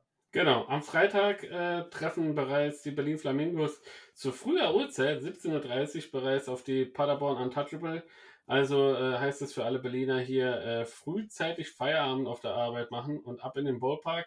Ähm, ich bin echt gespannt auf dieses Spiel, ähm, freue mich echt äh, sehr und ähm, bin mal bin sehr gespannt, wie sich die Flamingos hier gegen die Paderborner schlagen. Ähm, dann würde ich die nächsten zwei Partien auch noch machen und dann würde ich an dich übergeben, Martin, wenn es dir recht ist. Ähm, denn am Freitag ebenfalls äh, zu einem Night Game werden sich die Mainz Athletics treffen gegen die Heidenheim Heideköpfe. Also auch hier im Süden ein absolutes Top-Team, äh, Top-Spiel, das wir hier äh, bestaunen dürfen. Äh, und äh, ebenfalls ein Top-Spiel, die Regensburg Legionäre gegen die München Hard Disciples. Also auch hier haben wir schon quasi das Rückspiel, geht hier schon los. Ähm, und äh, ja, auch da ähm, ja, wird äh, mit jeder Menge Spannung äh, der Ergebnisse geharrt, Martin. Ja, damit ist der Freitag abgeschlossen und äh, du hast schon gesagt, im Süden haben wir absolute Top-Begegnungen. Da entscheidet sich tatsächlich, wer früh die Tabelle halten kann, wer dahin gehört und wer vielleicht Glück hatte, die ersten Partien. Aber samstags gehen wir ein bisschen mit dem Norden los, denn Dorn White Farmers treffen auf die Bonn Capitals und die Dortmund Wanderers treffen auf die Hamburg Steelers. Dann haben wir weiterhin am Samstag, ja, vielleicht das Rückmatch. Äh, letztes Jahr oder vor zwei Jahren haben wir gesagt, die, die Kellerpartie so ein bisschen, die Tübingen Hawks gegen die Ulm Falcons. Das können wir dieses Jahr, glaube ich, nicht mehr sagen. Tübingen ist letztes Jahr eine sehr starke Mannschaft geworden. Aber Ulm kann, wenn sie mit den richtigen Spielern den richtigen Fuß aufwachen, vielleicht hier den ersten Sieg in den letzten 30 Partien gefühlt haben. Ja, das waren die drei Partien für mich. Wen haben wir sonst noch? Ich mache den Rest gerade durch. Ich bin im Redefluss, wenn das für dich in Ordnung ist. Absolut. Dann haben wir Samstag um 13 Uhr geht es dann Stuttgart gegen Mannheim. Und das, das war's. Das war's schon, ja. Das war's. Samstags spielt ihr 13 Uhr auch nochmal gegen Paderborn, also vielleicht an Tagen, wo es ein bisschen auseinander ist. Und um 14 Uhr Regensburg gegen H. Mainz-Heidenheim, zweites Spiel, ebenfalls 13 Uhr. Und dann haben wir die alle Spiele gesagt, wann sie anfangen. Und Genau. alle anderen wissen wir es nicht genau, haben wir nur ungefähr Uhrzeiten. Wird ein schönes Wochenende. Ich habe am Freitag tatsächlich einen Tag Urlaub. Und je nachdem, wann wir vom Mittagsspaziergang und Essen zurückgehen, kann ich vielleicht sogar einschalten und den Berlin Flamingos gegen Paderborn zuschauen. Macht das und hoffentlich bis dahin steht dann endlich auch unsere, unser Hotspot. Denn äh, da gab es in letzter Zeit tatsächlich das eine oder andere technische Problem, das uns daran gehindert hat, einen stabilen Stream auf die Beine zu stellen. Ja, ähm, ja und äh, stabilen Stream braucht man auch, wenn man MLB TV gucken will. Äh, denn da findet zurzeit eine ganze Menge statt. Jeden Tag Baseball noch und nöcher was man alles sehen will. Martin, erzähl mir mal kurz, bevor wir gleich einsteigen, wie viele Spiele hast du dir diese Saison schon angeguckt? Äh, sechs. Davon waren fünf Stück Red Sox-Spiele und ein Pirates-Spiel. Sehr schön. Also ich. Also äh, tatsächlich, tatsächlich nutze ich dieses Jahr mein MLB TV richtig stark. Ähm, also ich bin, bin öfter oben wegen, wegen Arbeitsgründen am PC und äh, kann dann abends tatsächlich die Spiele auch live stehen. Und ich hatte irgendwie das Gefühl, dass die ersten Red Sox-Spiele alle irgendwie zu Uhrzeiten war, wo ich hingucken konnte. Das hat mich sehr gefreut. Ähm, Sehr schön. Ja, und wir reden schon über die MLB. Wir sind schon auf dem Weg in die Tabelle und dieses Mal äh, nutzen wir wieder unseren wunderschönen Flugzeug, um in die Staaten rüberzukommen. Und auf der Reise in die Staaten nutze ich die Zeit, um mich über Vögel zu informieren.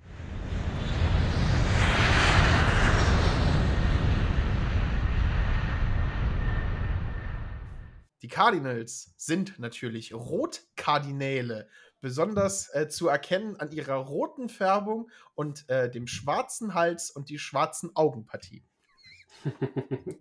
Sehr schön abgelesen, Martin. Das hast du relativ schnell in Wikipedia ge herumgefunden. Äh, äh, bin ich sehr, sehr, sehr, sehr, sehr, sehr stolz auf dich. Ja. Lass uns doch, bevor wir jetzt äh, gleich äh, quasi einen kurzen Abriss über die Ligen angehen. Es gibt ja jetzt schon etliche Power Rankings. Lass uns doch einfach mal die zurzeit äh, die Power Rankings, die, die es auf Bleacher Report gehen. Ich würde es einfach mal durchlesen und würde mir würd, äh, gerne deine Meinung zu den einzelnen Teams mal anhören, wie du die siehst und äh, die derzeit, ob du da mehr oder weniger zustimmen kannst. Also wir sparen uns natürlich, es gibt 30 Mannschaften in der, in der äh, MLB, aber wir sparen uns das ganze ähm, äh, obere, sondern die, die Top 10, das ist natürlich das, was, äh, was äh, uns interessiert. Und ähm, auf dem zehnten Platz finden sich hier die Tampa Bay Rays. Die haben zurzeit neun Siege und sieben Niederlagen. Also eine relativ ausgeglichene Saison, ähm, aber die Formkurve auch gegen die Red Sox, muss man sagen, äh, geht auf jeden Fall steil nach oben. Ähm, haben solide performt, haben die Serie gegen die Red Sox gewonnen. Ähm, wie siehst du sie bis jetzt? Ähm äh, ich sehe sie sehr stark, überraschend stark ähm, hier an der Stelle.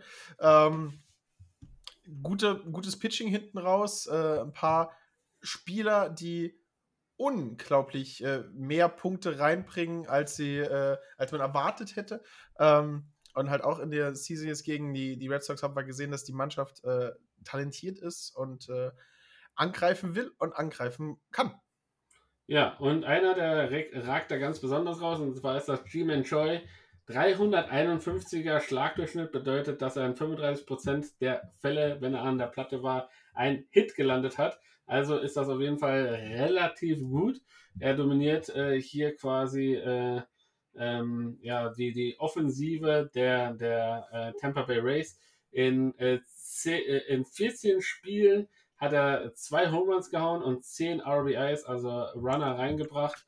Und äh, ja, ist auf jeden Fall ein zuverlässiger, zuverlässiger Mann hier für die Tampa Bay Rays. Auf Platz 9 die Milwaukee Brewers. Martin, 10 zu 7 ist da hier die Statistik. Und äh, ähm, die haben in den letzten sieben Spielen sechs Siege und eine Niederlage äh, gefeiert. Was? Also über, über eins der Spiele werden wir demnächst nochmal reden. Äh, heute wahrscheinlich nochmal, ähm, weil das ging gegen die Phillies und ist ein bisschen besonders gewesen. Ähm, da glaube ich halt einfach, ist das Pitching-Staff halt unglaublich stark. Also vor allen Dingen Josh Hader hinten raus ähm, als Closer. Der Lefty ist halt ein, ein, ein eine Maschine ähm, und sorgt halt dafür, dass wenn man eine knappe Führung hat und äh, die Engel auf seiner Seite stehen, äh, holt er auch äh, die sicheren Saves mit. Ja, denn man muss einfach sagen, äh, ja, was, die, was den Schlagdurchschnitt angeht, sind sie nur ganz weit unten in der Tabelle anzufinden. Also ein Schlagdurchschnitt von äh, lediglich knapp über 20 Prozent äh, für die komplette Mannschaft ist schon relativ schlecht. Und ähm, da kann man sehen, wie gut ihr Pitching ist, dass sie quasi weiterhin oben äh, ja, mit in diesem Power Ranking mit da dran sind.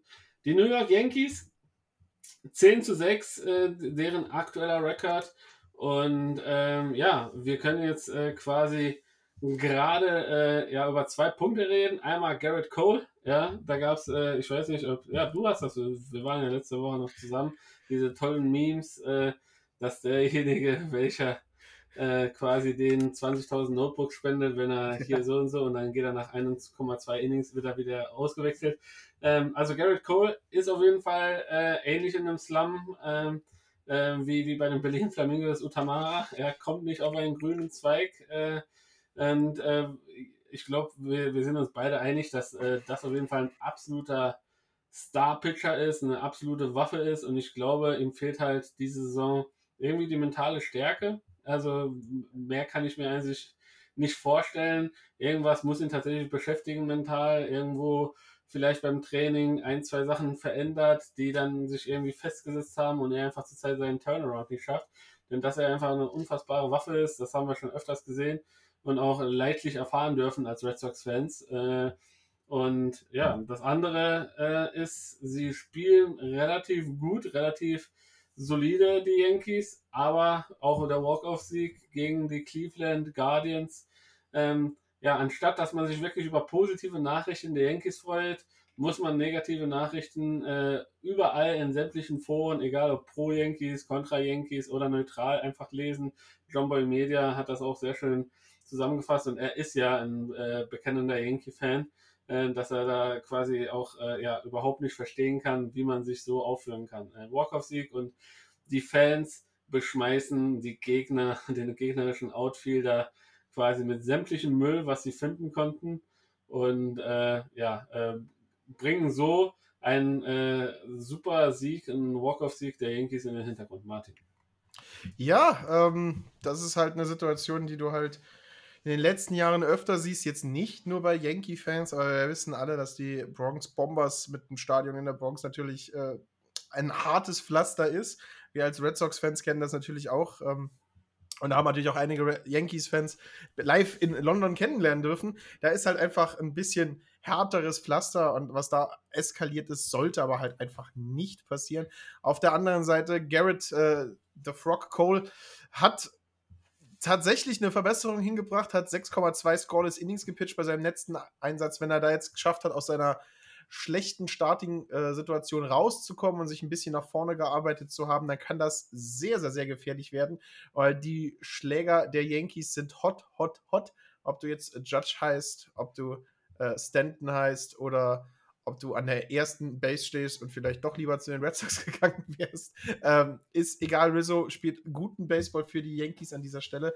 Und wenn sie es schaffen, die paar Probleme, die sie haben, auszugleichen, und wenn Cole konstant weiter pitcht, können sie tatsächlich in dieser hart umkämpften American League East vielleicht noch oben mit angreifen. Ja, auf Platz 7 finden sich die Seattle Mariners wieder mit 10 Siegen, 6 Niederlagen.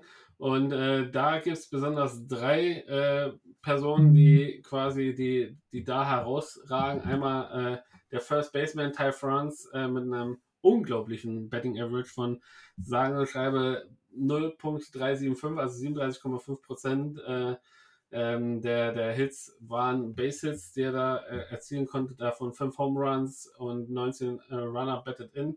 Und so, und ebenfalls äh, einer, der gut aufgelegt ist, äh, was die Offensive angeht, ist äh, der Shortstop JP Crawford mit 352er äh, äh, Betting Average und sieben Multiple Base Hits.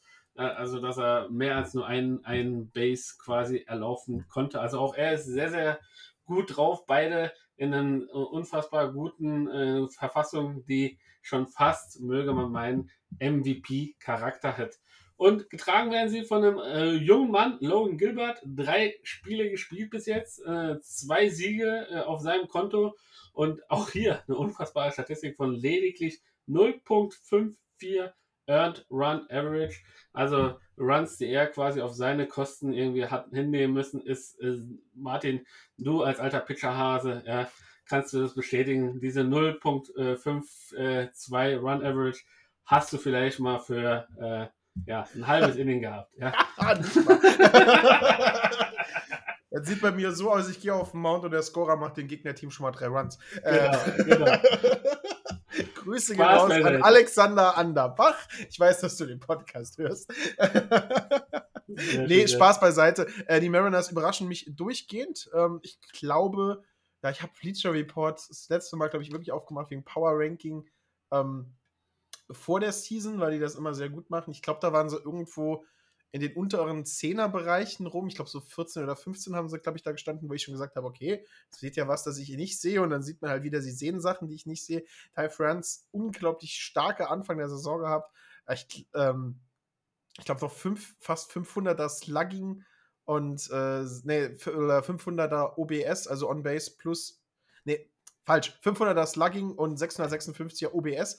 Also, ähm, wenn er halt Kontakte macht, kommt er sehr weit auf Doppels und Triples und die fünf Home Runs mit 19 RBIs sorgen halt unglaublich dafür, dass die Mariners eine Position mit 10 Siegen, 6 Niederlagen haben, die ich ihnen nicht gegeben habe, muss ich gestehen. Ja, und wenn ihr Fragen habt zu irgendwelchen Ausdrücken und denkt hier, mein Gott, was labert der Mann, OBS, Plugging, ah. Plugging, oh. keine Ahnung, Plugin und keine Ahnung. Nein, das ist kein IT-Podcast. Ihr könnt uns jederzeit gerne Fragen äh, dazu stellen. Die beantworten wir dann gerne auch äh, offline oder online, wie ihr das mögt. Ähm, wir haben zwar schon irgendwo ganz weit in unseren verstaubten Archiven, muss so eine äh, einsame Spezialfolge von Martin da sein, wo ich krankheitsbedingt ausgefallen bin und wo Martin über anderthalb in, Stunden jeden in Baseball einem eineinhalb Stunden äh, Baseball-Lexikon äh, äh, quasi als gegeben habe. Also optimaler Einschlafen-Podcast, Moment, würde ich mal behaupten, äh, was, was da zu hören ist. Martins Engels gleiche Stimme und äh, Baseball-Statistiker äh, äh, zu erklären, ist einfach klasse. Auf Platz 6 ist dann Louis Cardinals, 9 Siege, 6 Niederlage und wir haben es schon gesagt, die äh, St. Louis Cardinals machen sich auf ihren drei glorreichen Musketieren, äh, Molina, Pujols und Wainwright, einen würdigen Abschied zu verpassen. Es ist irgendwie, ja, man, man spürt es, so wie damals 2013er Red Sox, äh, irgendwie eine, eine Zusammengehörigkeitsgefühl. Ich weiß nicht, es ist zwar noch ganz am Anfang der Saison, aber wenn man jedes Mal, wenn ich äh, tatsächlich so Highlight Reels auch von den Cardinals mir angucke, habe ich immer das Gefühl, wow, krass, ne? Da geht auf jeden Fall einiges und die Jungs äh, sind wirklich eine verschworene Gemeinschaft. Wichtig ist natürlich, dass das alles äh, ja, verletzungsfrei bleibt und ähm, dass sie quasi ja alles äh, ja, daran setzen, irgendwie das Ganze, die, die, das Momentum auch über diese ja durchaus auch lange Saison, kann man ja auch, auch so sagen, äh, 162 Spiele, wir sind jetzt bei Spiel 15, also noch nicht mal 10% quasi gespielt, äh, ist auf jeden Fall noch ein ja, langer Weg äh, zu gehen. Martin. Ja, die amerikanischen äh, äh, Rotkardinäle äh, sind sehr gut in die Saison reingekommen. Ähm, hat man ein bisschen halt auch erwartet, nach dem äh, Run letzten Jahr wieder beendet hat. Äh, hat man gehofft, dass sie gut in die Saison reingestartet sind. Sie sind gut reingestartet, auch wenn, äh, ich glaube, Paul Young, ihr, ihr Shortstop, ein bisschen am struggeln ist, also ein paar Probleme hat. Aber ähm, starke Mannschaft, äh, verdient den sechsten Platz. Wir hoffen einfach mal, du hast schon gesagt, Verletzungen hast du schon angesprochen, ähm, dass da alles verletzungsfrei bleibt, dass das Team zusammenhalten kann und dass sie vor allen Dingen ihre guten Leistungen fortsetzen können an der Platte, hinter der Platte und vor allen Dingen auf dem Hügel. Ja, und auf Platz 5 die Toronto Blue Jays, äh, letztes Jahr schon irgendwie knapp äh, an, den, an den Playoffs äh, vorbeigeschrammt. Und äh, jetzt tatsächlich finden sie sich wieder relativ früh in der Saison in einer guten Verfassung, haben die Serie gegen die Astros gewonnen, haben die Serie gegen die Red Sox gewonnen. Jetzt kehren sie zu Hause in den heimischen Rogers, ins heimische Rogers Center und ähm, dürfen da zehn Spiele äh, ja, ja, vor heimischer Kulisse austragen. Also kann man davon ausgehen, dass auch hier zumindest mal weiter an dem pro positiven und produktiven Arbeitsstil gearbeitet wird. Was macht für dich die Blue Jays 2022 aus, Martin? Ja, äh, die jungen Spieler haben äh, Erfahrung am, am, Schlag dazu gewonnen. Ähm, ich glaube, Bo Bichette war es, der äh, ersten Grand Slam seiner Karriere gegen die Red Sox geschlagen hat. Das Pitching sieht unglaublich gefährlich aus. Die Defensive stimmt. Ähm, Vlad Guerrero Jr. ist ein Monster mit dem Schläger, vor allen Dingen halt von als äh, Righty Schlagmann so effektiv auf rechtshändige Pitcher hauen zu können, ist ein, ein unglaubliches Talent.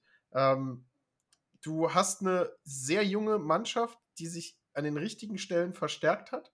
Du hast eine sehr junge Mannschaft, die defensiv ähm, unglaublich gut da steht. Du hast Speed, du hast Power, du hast ein komplettes Paket. Und wir haben vor zwei Jahren, glaube ich, haben wir gesagt, die, die, die, die Blue Jays sind eine so gefährliche Truppe, eine so gefährliche junge Truppe.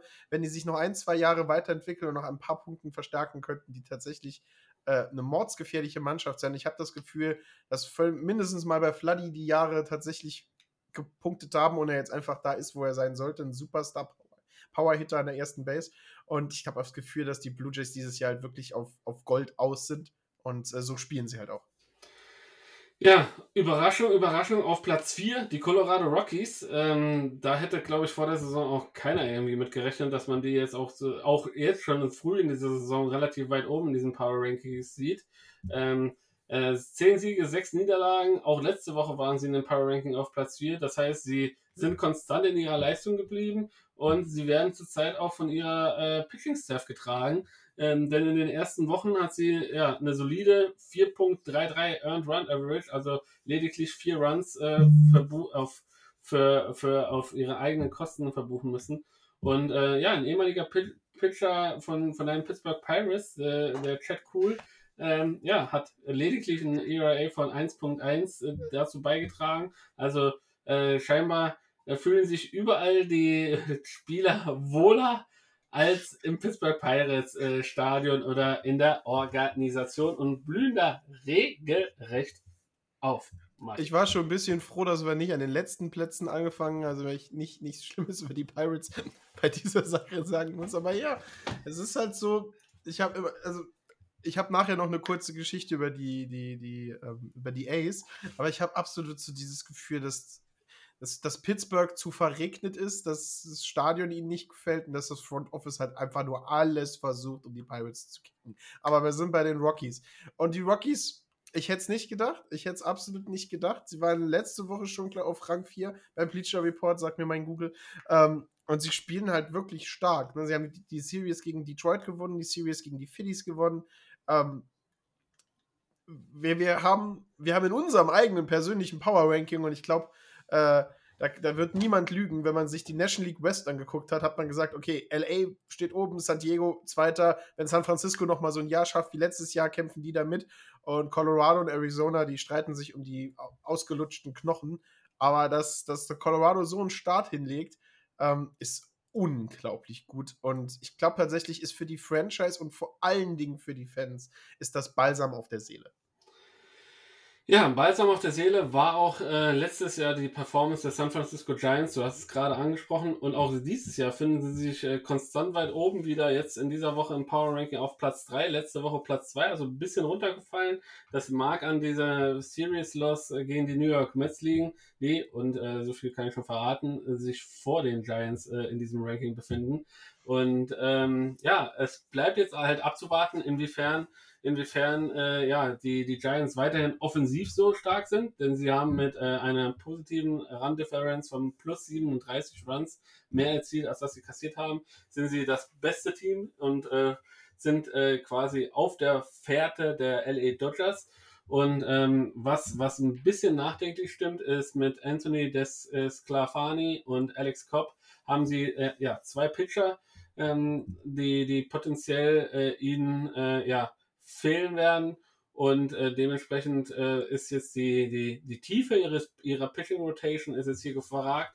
Wie können eventuell ja Leute aus der zweiten Reihe, jüngere Leute, sich da quasi jetzt beweisen und äh, unterstützend eingreifen und ähm, ja, die, den Ausfall versuchen zu kompensieren, Martin. Ja, ähm, man sieht es, dass die Mets äh, das Team sind, das äh, an einen Pitcher mehr äh, bezahlen als andere Teams ihre kompletten Booster.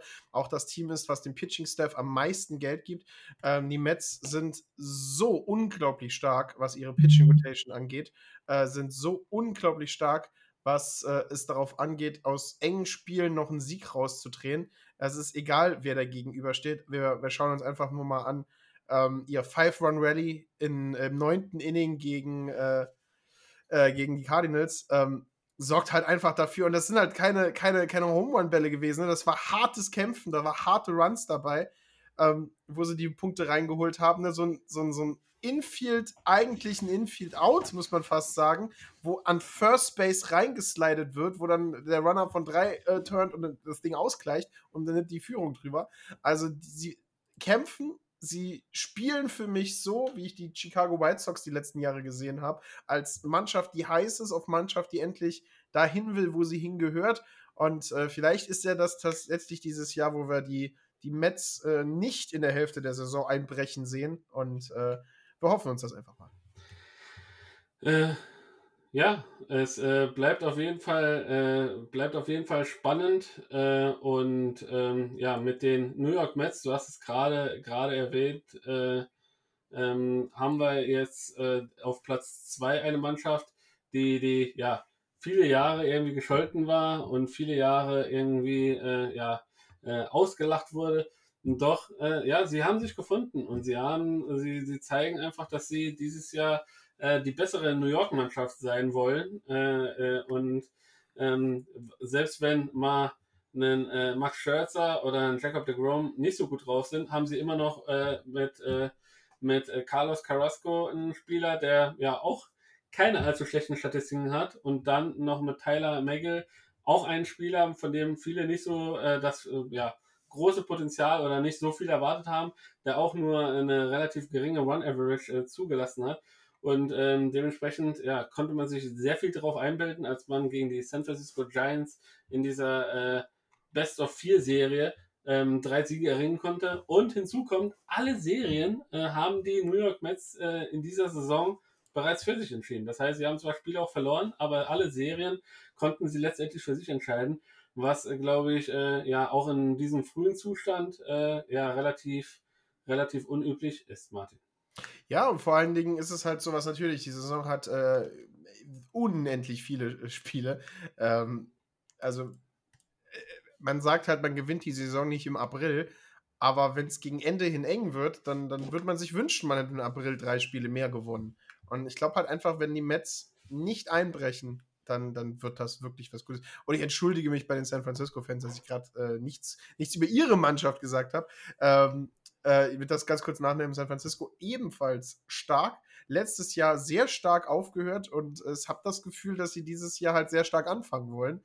Ähm, weil wenn du stark anfängst und dann nach der äh, All-Star-Break, die ja ewig noch hin ist sozusagen, nochmal noch mal stärker weitermachst, dann äh, wird es tatsächlich ein sehr gutes Jahr für alle Giants-Fans und ich drücke da ganz groß die Daumen. Ja, und jetzt, äh, last but not least, aber auf Platz 1, die LA Dodgers, äh, 12 Siege, 4 Niederlagen. Also sie thronen da, wo sie sich auch von ihrer Selbstverständnis sehen. Ähm, viele haben diskutiert über das, äh, das, äh, die Herausnahme von Clayton Kershaw bei einem potenziellen No-Hitter oder Perfect Game. Ähm, wie stehst du denn dazu, dass man ihn darunter geholt hat? Richtige Entscheidung oder muss man so einen Spieler, der so auf einer Welle ist, quasi zu Ende pitchen lassen? Hintergrund ist der, viele haben gesagt, ähm, ähm, dass quasi Clayton Kershaw per se ähm, ja, äh, ja, länger nicht gespielt hat, Verletzung, verletzt war, zurückgekommen ist und man wollte ihn halt einfach nicht überstellen. Wie siehst du ja, das? Das ist ja genau die Sache. Also du hast jetzt, in mein, mein, meine, meiner Brust schlagen jetzt zwei Herzen. Äh, der eine sagt natürlich, Perfect Game bis ins siebte Inning. Was haben wir, glaube ich, 38 Perfect Games in der Geschichte des Baseballs. Da kannst du doch den Pitcher nicht runterziehen. Vor allen Dingen, weil die Anzahl an Pitches jetzt auch noch nicht bei 120 ist. Also dem Mann musst du doch die Chance geben, ein, ein, ein, ein, ein, seinen Namen in die Geschichtsbücher einzutragen. Und auf der anderen Seite ist der Manager in mir, der mir sagt, ich bezahle diesen Mann. Der soll jetzt nicht nur ein Spiel glorreich äh, verbrennen, sondern er soll eine Fackel sein, die meine Mannschaft das ganze Jahr durchträgt. Äh, und äh, aus der Hinsicht und aus jemand, der das Team zu einer World Series führen will, muss ich ganz ehrlich sagen, war ihn dazu pullen, aus Baseball-Sicht natürlich, aus, aus unwritten Baseball-Rule-Sicht natürlich der falsche Weg, aber aus Manager-Sicht absolut der richtige Weg. Und du gewinnst eine World Series nur, wenn du klug managst. Ja, ähm, vielleicht magst du für unsere Zuhörer nochmal den Unterschied kurz erklären zwischen Perfect Game und No-Hitter. Was ist da jetzt ja. quasi der Unterschied? Weil viele verwechseln vielleicht diese Be Begrifflichkeiten. Was bedeutet denn das Perfect Game, Martin? Ja, wir können einfach mal die drei, die drei Pitching-Begriffe nehmen, weil du hast auf einen Seite äh, in, in, in, absteigender Reihenfolge und dann fange ich an, von unten zu erzählen. Ähm, du hast im einen Inning das äh, das Perfect Game, dann hast du den von dir erwähnten No-Hitter und dann gibt es noch das Shutout. Und äh, fangen wir mit dem Shutout an und erklären dann immer wieder höher, was dazu kommt. Ein Shutout-Game ist, also Complete Game Shutout spricht man davon, wenn der Pitcher neun Innings durchpitcht und der Gegner keinen, äh, keinen Punkt erzielt. Das heißt, die Gegner kommen zwar auf Base, aber schaffen es nicht, Punkte nach Hause zu bringen. Dann kommen wir jetzt ähm, zum No-Hitter. Das bedeutet, dass der Gegner nicht aus eigener Kraft auf Base kommt. Das heißt, er schafft nicht einen Base-Hit zu machen, kann aber gewalkt werden oder kann durch einen Error auf Base kommen. Das ist immer ein bisschen tragisch für einen Pitcher, wenn man halt einen No-Hitter wirft, heißt, dass irgendjemand einen Fehler gemacht hat. Ähm, aber was soll's, äh, du hast trotzdem das Spiel sehr wahrscheinlich gewonnen. Und jetzt kommen wir zum Perfect Game. Ähm, ein Perfect Game bedeutet, dass der Pitcher alle 27, also ne, die 27 aus, die du brauchst, um ein Baseballspiel zu gewinnen, halt in einer Reihe sozusagen abfährt. Der Gegner hat keinen Walk, der Gegner kommt nicht durch einen Error auf Base. Der Gegner schafft es dementsprechend nicht, einen Punkt zu machen. Alle 27 aus gehen halt in einem Rutsch durch. Das heißt, du hast jedes Mal nur drei Mann am Schlag. Du schaffst es halt zu verhindern, dass der Gegner einen Hit hat, einen Walk oder sonst irgendwas und du wirfst das ganze Spiel durch. Das ist sehr, sehr schwer. Das ist sehr, sehr selten. Und ich habe vorhin gesagt, es sind 38. Ähm, ich schaue mal ganz kurz nach. Wie viel gibt es? 23 sogar nur. Offiziell gibt es 23 Perfect Games in 218.400 Spielen. Ja, das, das, ist doch, das ist doch eine. Über 150, genau, also 150 Jahre haben wir äh, Major League Baseball. 218.400 Spiele wurden gespielt und davon waren 23 Perfect Games. Ja, wie gesagt, um nochmal zurückzukommen, also ich, ich sehe das ähnlich wie du. Ähm, also die, die Wahrscheinlichkeit, dass er jetzt tatsächlich noch in der nach dem siebten Innings im achten und neunten tatsächlich auch noch die, die sechs bedeutenden Ausdauer gemacht hätte, ja, kann man, kann man relativ schwer irgendwie einschätzen, ähm, äh, wie es denn da schlussendlich gelaufen wäre.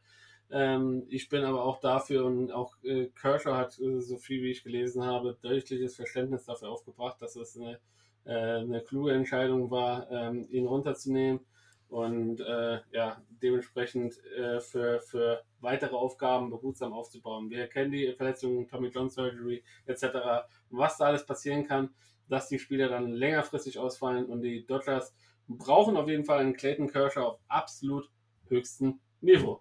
Und äh, wie gesagt, sie drohen in, äh, in, äh, ja, auf dem Power Ranking auf Platz 1, letzte Woche ebenfalls auf Platz 1. Und ähm, wie gesagt, haben, haben äh, gegen die Rockies die, die Serie quasi verloren und äh, ja, haben gegen die Braves und gegen die San Diego Padres ihre Serien gewonnen und dementsprechend äh, ja, führen Ich glaube- sie diese Power, dieses Power Ja. Ranking an, Martin. Ich glaube, über die Dodgers kannst du nichts sagen, was wir nicht schon irgendwann gesagt haben. Es Genau. ist meiner Meinung nach eines der großartigsten Baseballteams, die jeweils da gestanden haben. Also von dem Star-Aufgebot, das da steht, ist es wirklich vergleichbar mit den, mit den Murder Alley Yankees. Ähm, eine Motte fliegt durch mein Zimmer. Ähm, ist ein einmaliges Team. Ähm, und ich muss ganz ehrlich sagen, bin ein bisschen froh, als Baseballfan in einer Welt zu leben, wo ich äh, Shohei Otani, Mike Trout und so ein, ein starkes, komplettes Team habe, wo ich jetzt nicht mal sagen könnte, da würde ich auf irgendeiner einer Position jemanden großartig ersetzen können, um das Team besser zu machen. Wenn du jetzt natürlich nicht sagst, okay, Shotstop spielt jetzt Tatis und Mike Trout spielt im Centerfield und sie kriegen Otani als Starting Pitcher. Also, es ist ein so tolles Team. Und ähm, schauen wir mal, ob äh, die World Series drin ist. Vom, vom Qualität der Spieler ja, aber äh, die World, Postgame, Postseason ist so weit weg, kann noch so viel passieren. Und ich bin einfach gespannt, wie sich die, diese noch so junge Saison entwickelt wird. Okay, aber du hast jetzt über die Dodgers geredet oder hast du allgemein jetzt geredet? Weil du hast sehr viel Shohei Otani, Mike Trout erwähnt. Ja, ja, ja, also ich Okay, habe okay, eigentlich okay, über die Dodgers geredet. ja, was Also, soll man, äh, das ist ich ja wieder die Sache, was, was willst du über die Dodgers sagen, was wir noch nicht äh, in den Nee. letzten zwei Jahren Da, gesagt haben? da, da dachtest du dir, okay, ich muss auf jeden Fall Shohei Otani, Mike Trout in LA irgendwie unterbringen. Das hast Ja. du auch geschafft, lieber Martin. Hast, äh, Stell dir du mal vor, du könntest Mike Trout in LA unterbringen. Also, wer will das denn? Äh, ähm, wir haben äh, quasi die MLB heute, finde ich, sehr, sehr gut zusammengefasst mit den Power Rankings. Ähm, da die Saison relativ jung ist, würde ich einfach nur schnell für euch da draußen als, äh, als, als, äh, als äh, ja, Zusammenfassung. Ergebnisdienst, ein klein, kleines Zugeständnis, nur schnell über die Ligen durchgehen. Wir werden da keine großartigen Analysen machen, sondern äh, wir haben jetzt die Top 10 ein bisschen besprochen. Ihr könnt euch jederzeit gerne bei uns melden, wenn ihr zu einem Team eurer Wahl eine Meinung von uns irgendwie äh, genauer haben wollt, wo wir ein bisschen mehr, besser recherchieren, äh, zusammenfassen, wie wir die ganze Sachlage sehen. Könnt uns auch eure Sachlagen dahingehend äh, darbieten und wir versuchen das quasi zu kontern oder zu untermauern, was ihr denn da so seht. Und jetzt äh, gehen wir einfach durch die einzelnen äh, Divisions. Martin, ich würde mir, wenn es dir nichts ausmacht, die American League vornehmen und du möchtest die National League oder sollen wir uns abwechseln? Nee, be my guest, du darfst die American League gerne vorlesen. Sehr schön. Also American League East und da thronen, wie gesagt, die Toronto Blue Jays mit 11 Siegen, 6 Niederlagen. Gefolgt von den New York Yankees mit 10 Siegen, 6 Niederlagen, den Tampa Bay Rays 9 Siegen, 7 Niederlagen. Alle drei Mannschaften befinden sich in den Top 10 des Power Rankings von Bleacher Report. Also siehst du halt einfach auch, dass diese Division, und ihr könnt da draußen haten, so viel wie ihr wollt, eine der stärksten Divisionen in der MLB ist. Dann haben wir Boston Red Sox, sieben Siege, zehn Niederlagen, lassen so ein bisschen nach. Ähm, die Serien verloren gegen die Toronto Blue Jays und die Tampa Bay Rays, das tat. Und äh, ja, lediglich schlechter, aber auch nicht viel schlechter sind die Baltimore Orioles diese Saison, die in dieser American League East auf dem fünften Tabellenplatz landen. American League Central und äh, From Zero to Hero, letzte Woche meine ich mich zu erinnern, dass die Minnesota Twins äh, hinten in der Tabelle fahren. Jetzt äh, haben sie es tatsächlich geschafft, das Ganze umzudrehen, führen die Tabelle an mit 8 Siegen, 8 Niederlagen, also eine ausgeglichene Statistik. Die Cleveland äh, äh, Indians wollte ich, oder Cavaliers wollte ich schon fast sagen, also fast alle Sportarten hätte ich jetzt hier aufgeführt. Nein, es sind die Guardians, ähm, die hier auf dem Platz, zweiten Platz thronen mit 7 Siegen, 9 Niederlagen gefolgt von den Chicago White Sox, die irgendwie ja, ein kleines Tief durchlaufen, sechs Siege und neun Niederlagen, ungewohnt schwach in dieser Liga.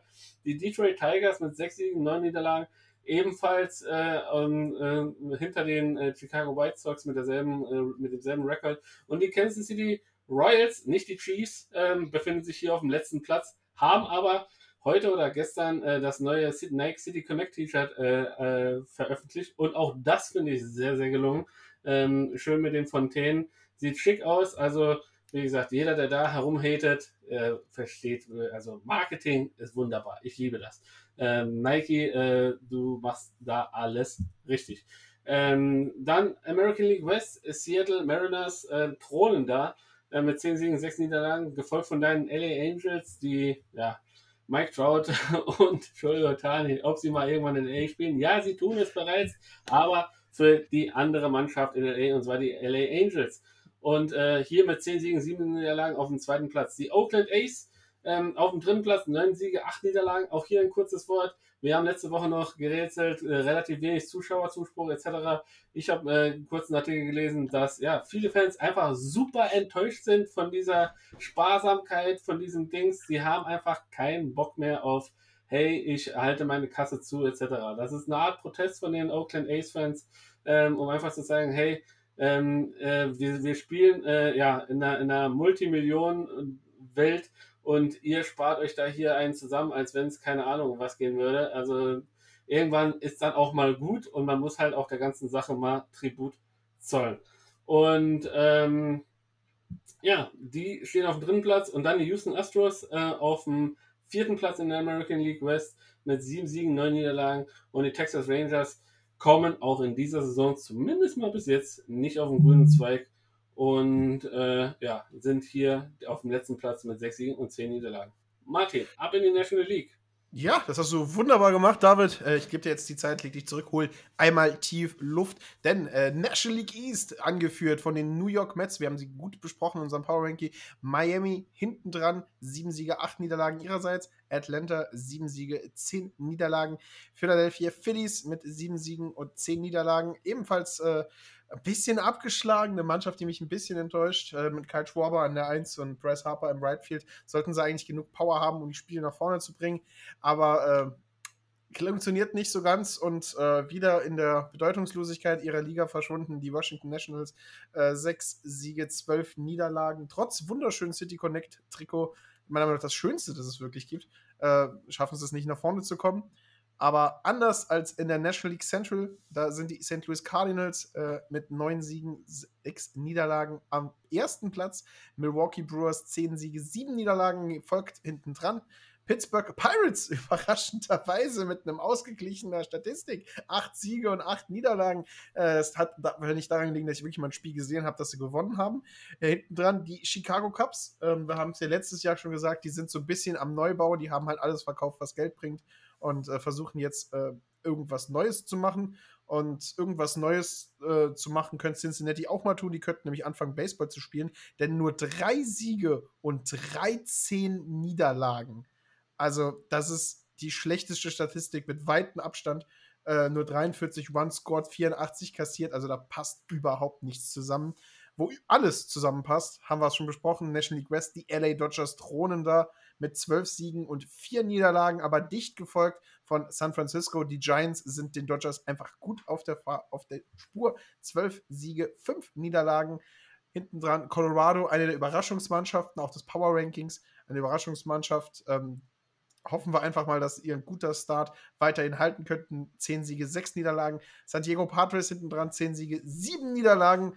Und Arizona ein bisschen durch die ganzen Powerhouse in der National League West abgeschlagen. Und äh, da muss man sagen, da sind äh, drei Teams äh, von der National League West sind in den Top 10 Power Rankings. Und da könnt ihr draußen so viel haten, wie ihr wollt. Die National League West ist eine der stärksten Ligen in der MLB. Und äh, ich würde ganz kurz, bevor wir, äh, weil wir sind schon weit in der Zeit vorangeschritten, ähm, hätte aber tatsächlich einen zwei, zwei Sachen, die wir wirklich besprechen sollten und eine Sache, die ich lustigerweise erwähnen will. Du hast schon die Ace äh, angesprochen, dass die Fans das als Protest machen, nicht ins Stadion zu gehen. Aber äh, so wie das halt in Großstädten ist, wird das Stadion sofort anders genutzt, denn äh, 30 bis 40 streunende Katzen leben nämlich jetzt zurzeit im Stadion und äh, nutzen das, das wenig Fenster sind dort, um sich halt einfach auszutoben und sich das Stadion zu eigen zu machen.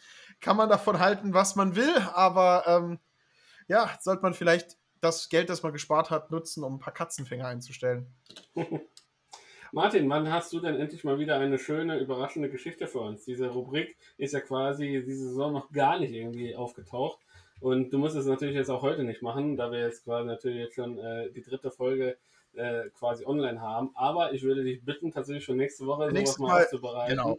Äh, weil diese Rubrik ist sehr beliebt. Äh, äh, Kurioses aus der Welt des Baseballs. Und ähm, da bin ich auf jeden Fall mal gespannt, was du denn für uns hast. Die andere Sache, die man lobend erwähnen soll, ein, ein, ein sehr beliebter Spieler hat einen Meilenstein erreicht Miki Cabrera, ja. 3000 Hits. Ähm, David hat keine Mütze auf, ich habe keine Mütze auf, aber wir beiden würden unseren Hut ziehen. Äh, vor, ich liebe den Kerl, der ist einfach so super. Ja, so gut der Spieler durch seine ganze Karriere und, und 3000 Hits zu erzielen, ist ein Meilenstein, den man überspringt, um, äh, wenn man in die Hall of Fame will. Und ich bin mir ziemlich sicher, das ist ein zukünftiger Hall of Famer einfach. Und äh, der letzte Punkt, den ich erwähnen will, äh, wir haben jetzt nicht mehr die Zeit, ist großartig auseinander zu reden, aber ihr könnt, glaube ich, gefühlt jede andere Folge unseres Podcasts nehmen, wo das Wort Angel Hernandez vorkommt. Angel Hernandez hat sich mal wieder nicht mit Ruhm bekleckert. Ähm, absolut eine Schande für alle Umpire. Hat es sogar geschafft, dass äh, Kyle Schwaber, der normalerweise ein sehr ruhiger und sehr äh, vernünftiger Spieler ist, besonnen ist, komplett ausflippt. Ähm, Einzige, was man Angel Hernandez äh, positiv entgegenbringen kann, ist, dass er konstant schlecht ist. Also er sieht weder die Outside-Pitches, noch sieht er die Inside-Pitches, noch sieht er die Pitches, die zu hoch sind, richtig. Ähm, wer genaueres davon sagen will, wir haben ihn schon mehrmals erwähnt, aber ähm, John Boy Media, Yankees-Fan, aber sehr guter Yankees-Fan, macht unglaublich guten YouTube-Channel und unglaublich guten Podcast, einmal zu Baseball und einmal zu den Yankees, kann ich jeden englischsprachig ist nur ans Herz legen.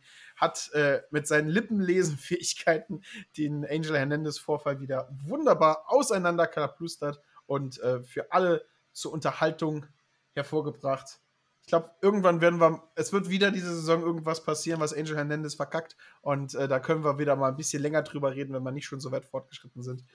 Genau. Ich habe das, hab das Spielfilmlänge-Witz am Anfang eigentlich tatsächlich als Witz gemeint, aber wir bewegen uns jetzt schon langsam in Richtung vom guten Marvel-Film und nicht mehr von Produktionen aus der, aus, äh, der deutschen Seite.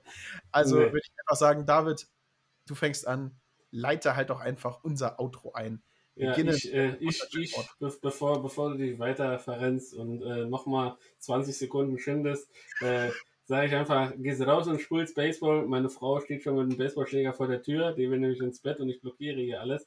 Also äh, bleibt sauber, bleibt gesund, äh, lasst, äh, folgt uns auf Social Media, schreibt uns, äh, was auch immer ihr mögt. Ähm, und jetzt tatsächlich demnächst äh, geht eine Verlosung an den Start, also haltet die Augen und Ohren offen. Und äh, Martin, ich, es war mir wie immer ein Blumenpflücken mit dir hier äh, die letzten äh, 105 Minuten tatsächlich äh, am Mikrofon zu verbringen. Ja, ich bin Martin de Beard Selzer, auf der anderen Seite des Mikrofons David Decay Kania. Wir sind Bald Bearded Baseball. Strike in dein Ohr. Ciao. Tschö. And Harper to center. Way back. Way back. See you.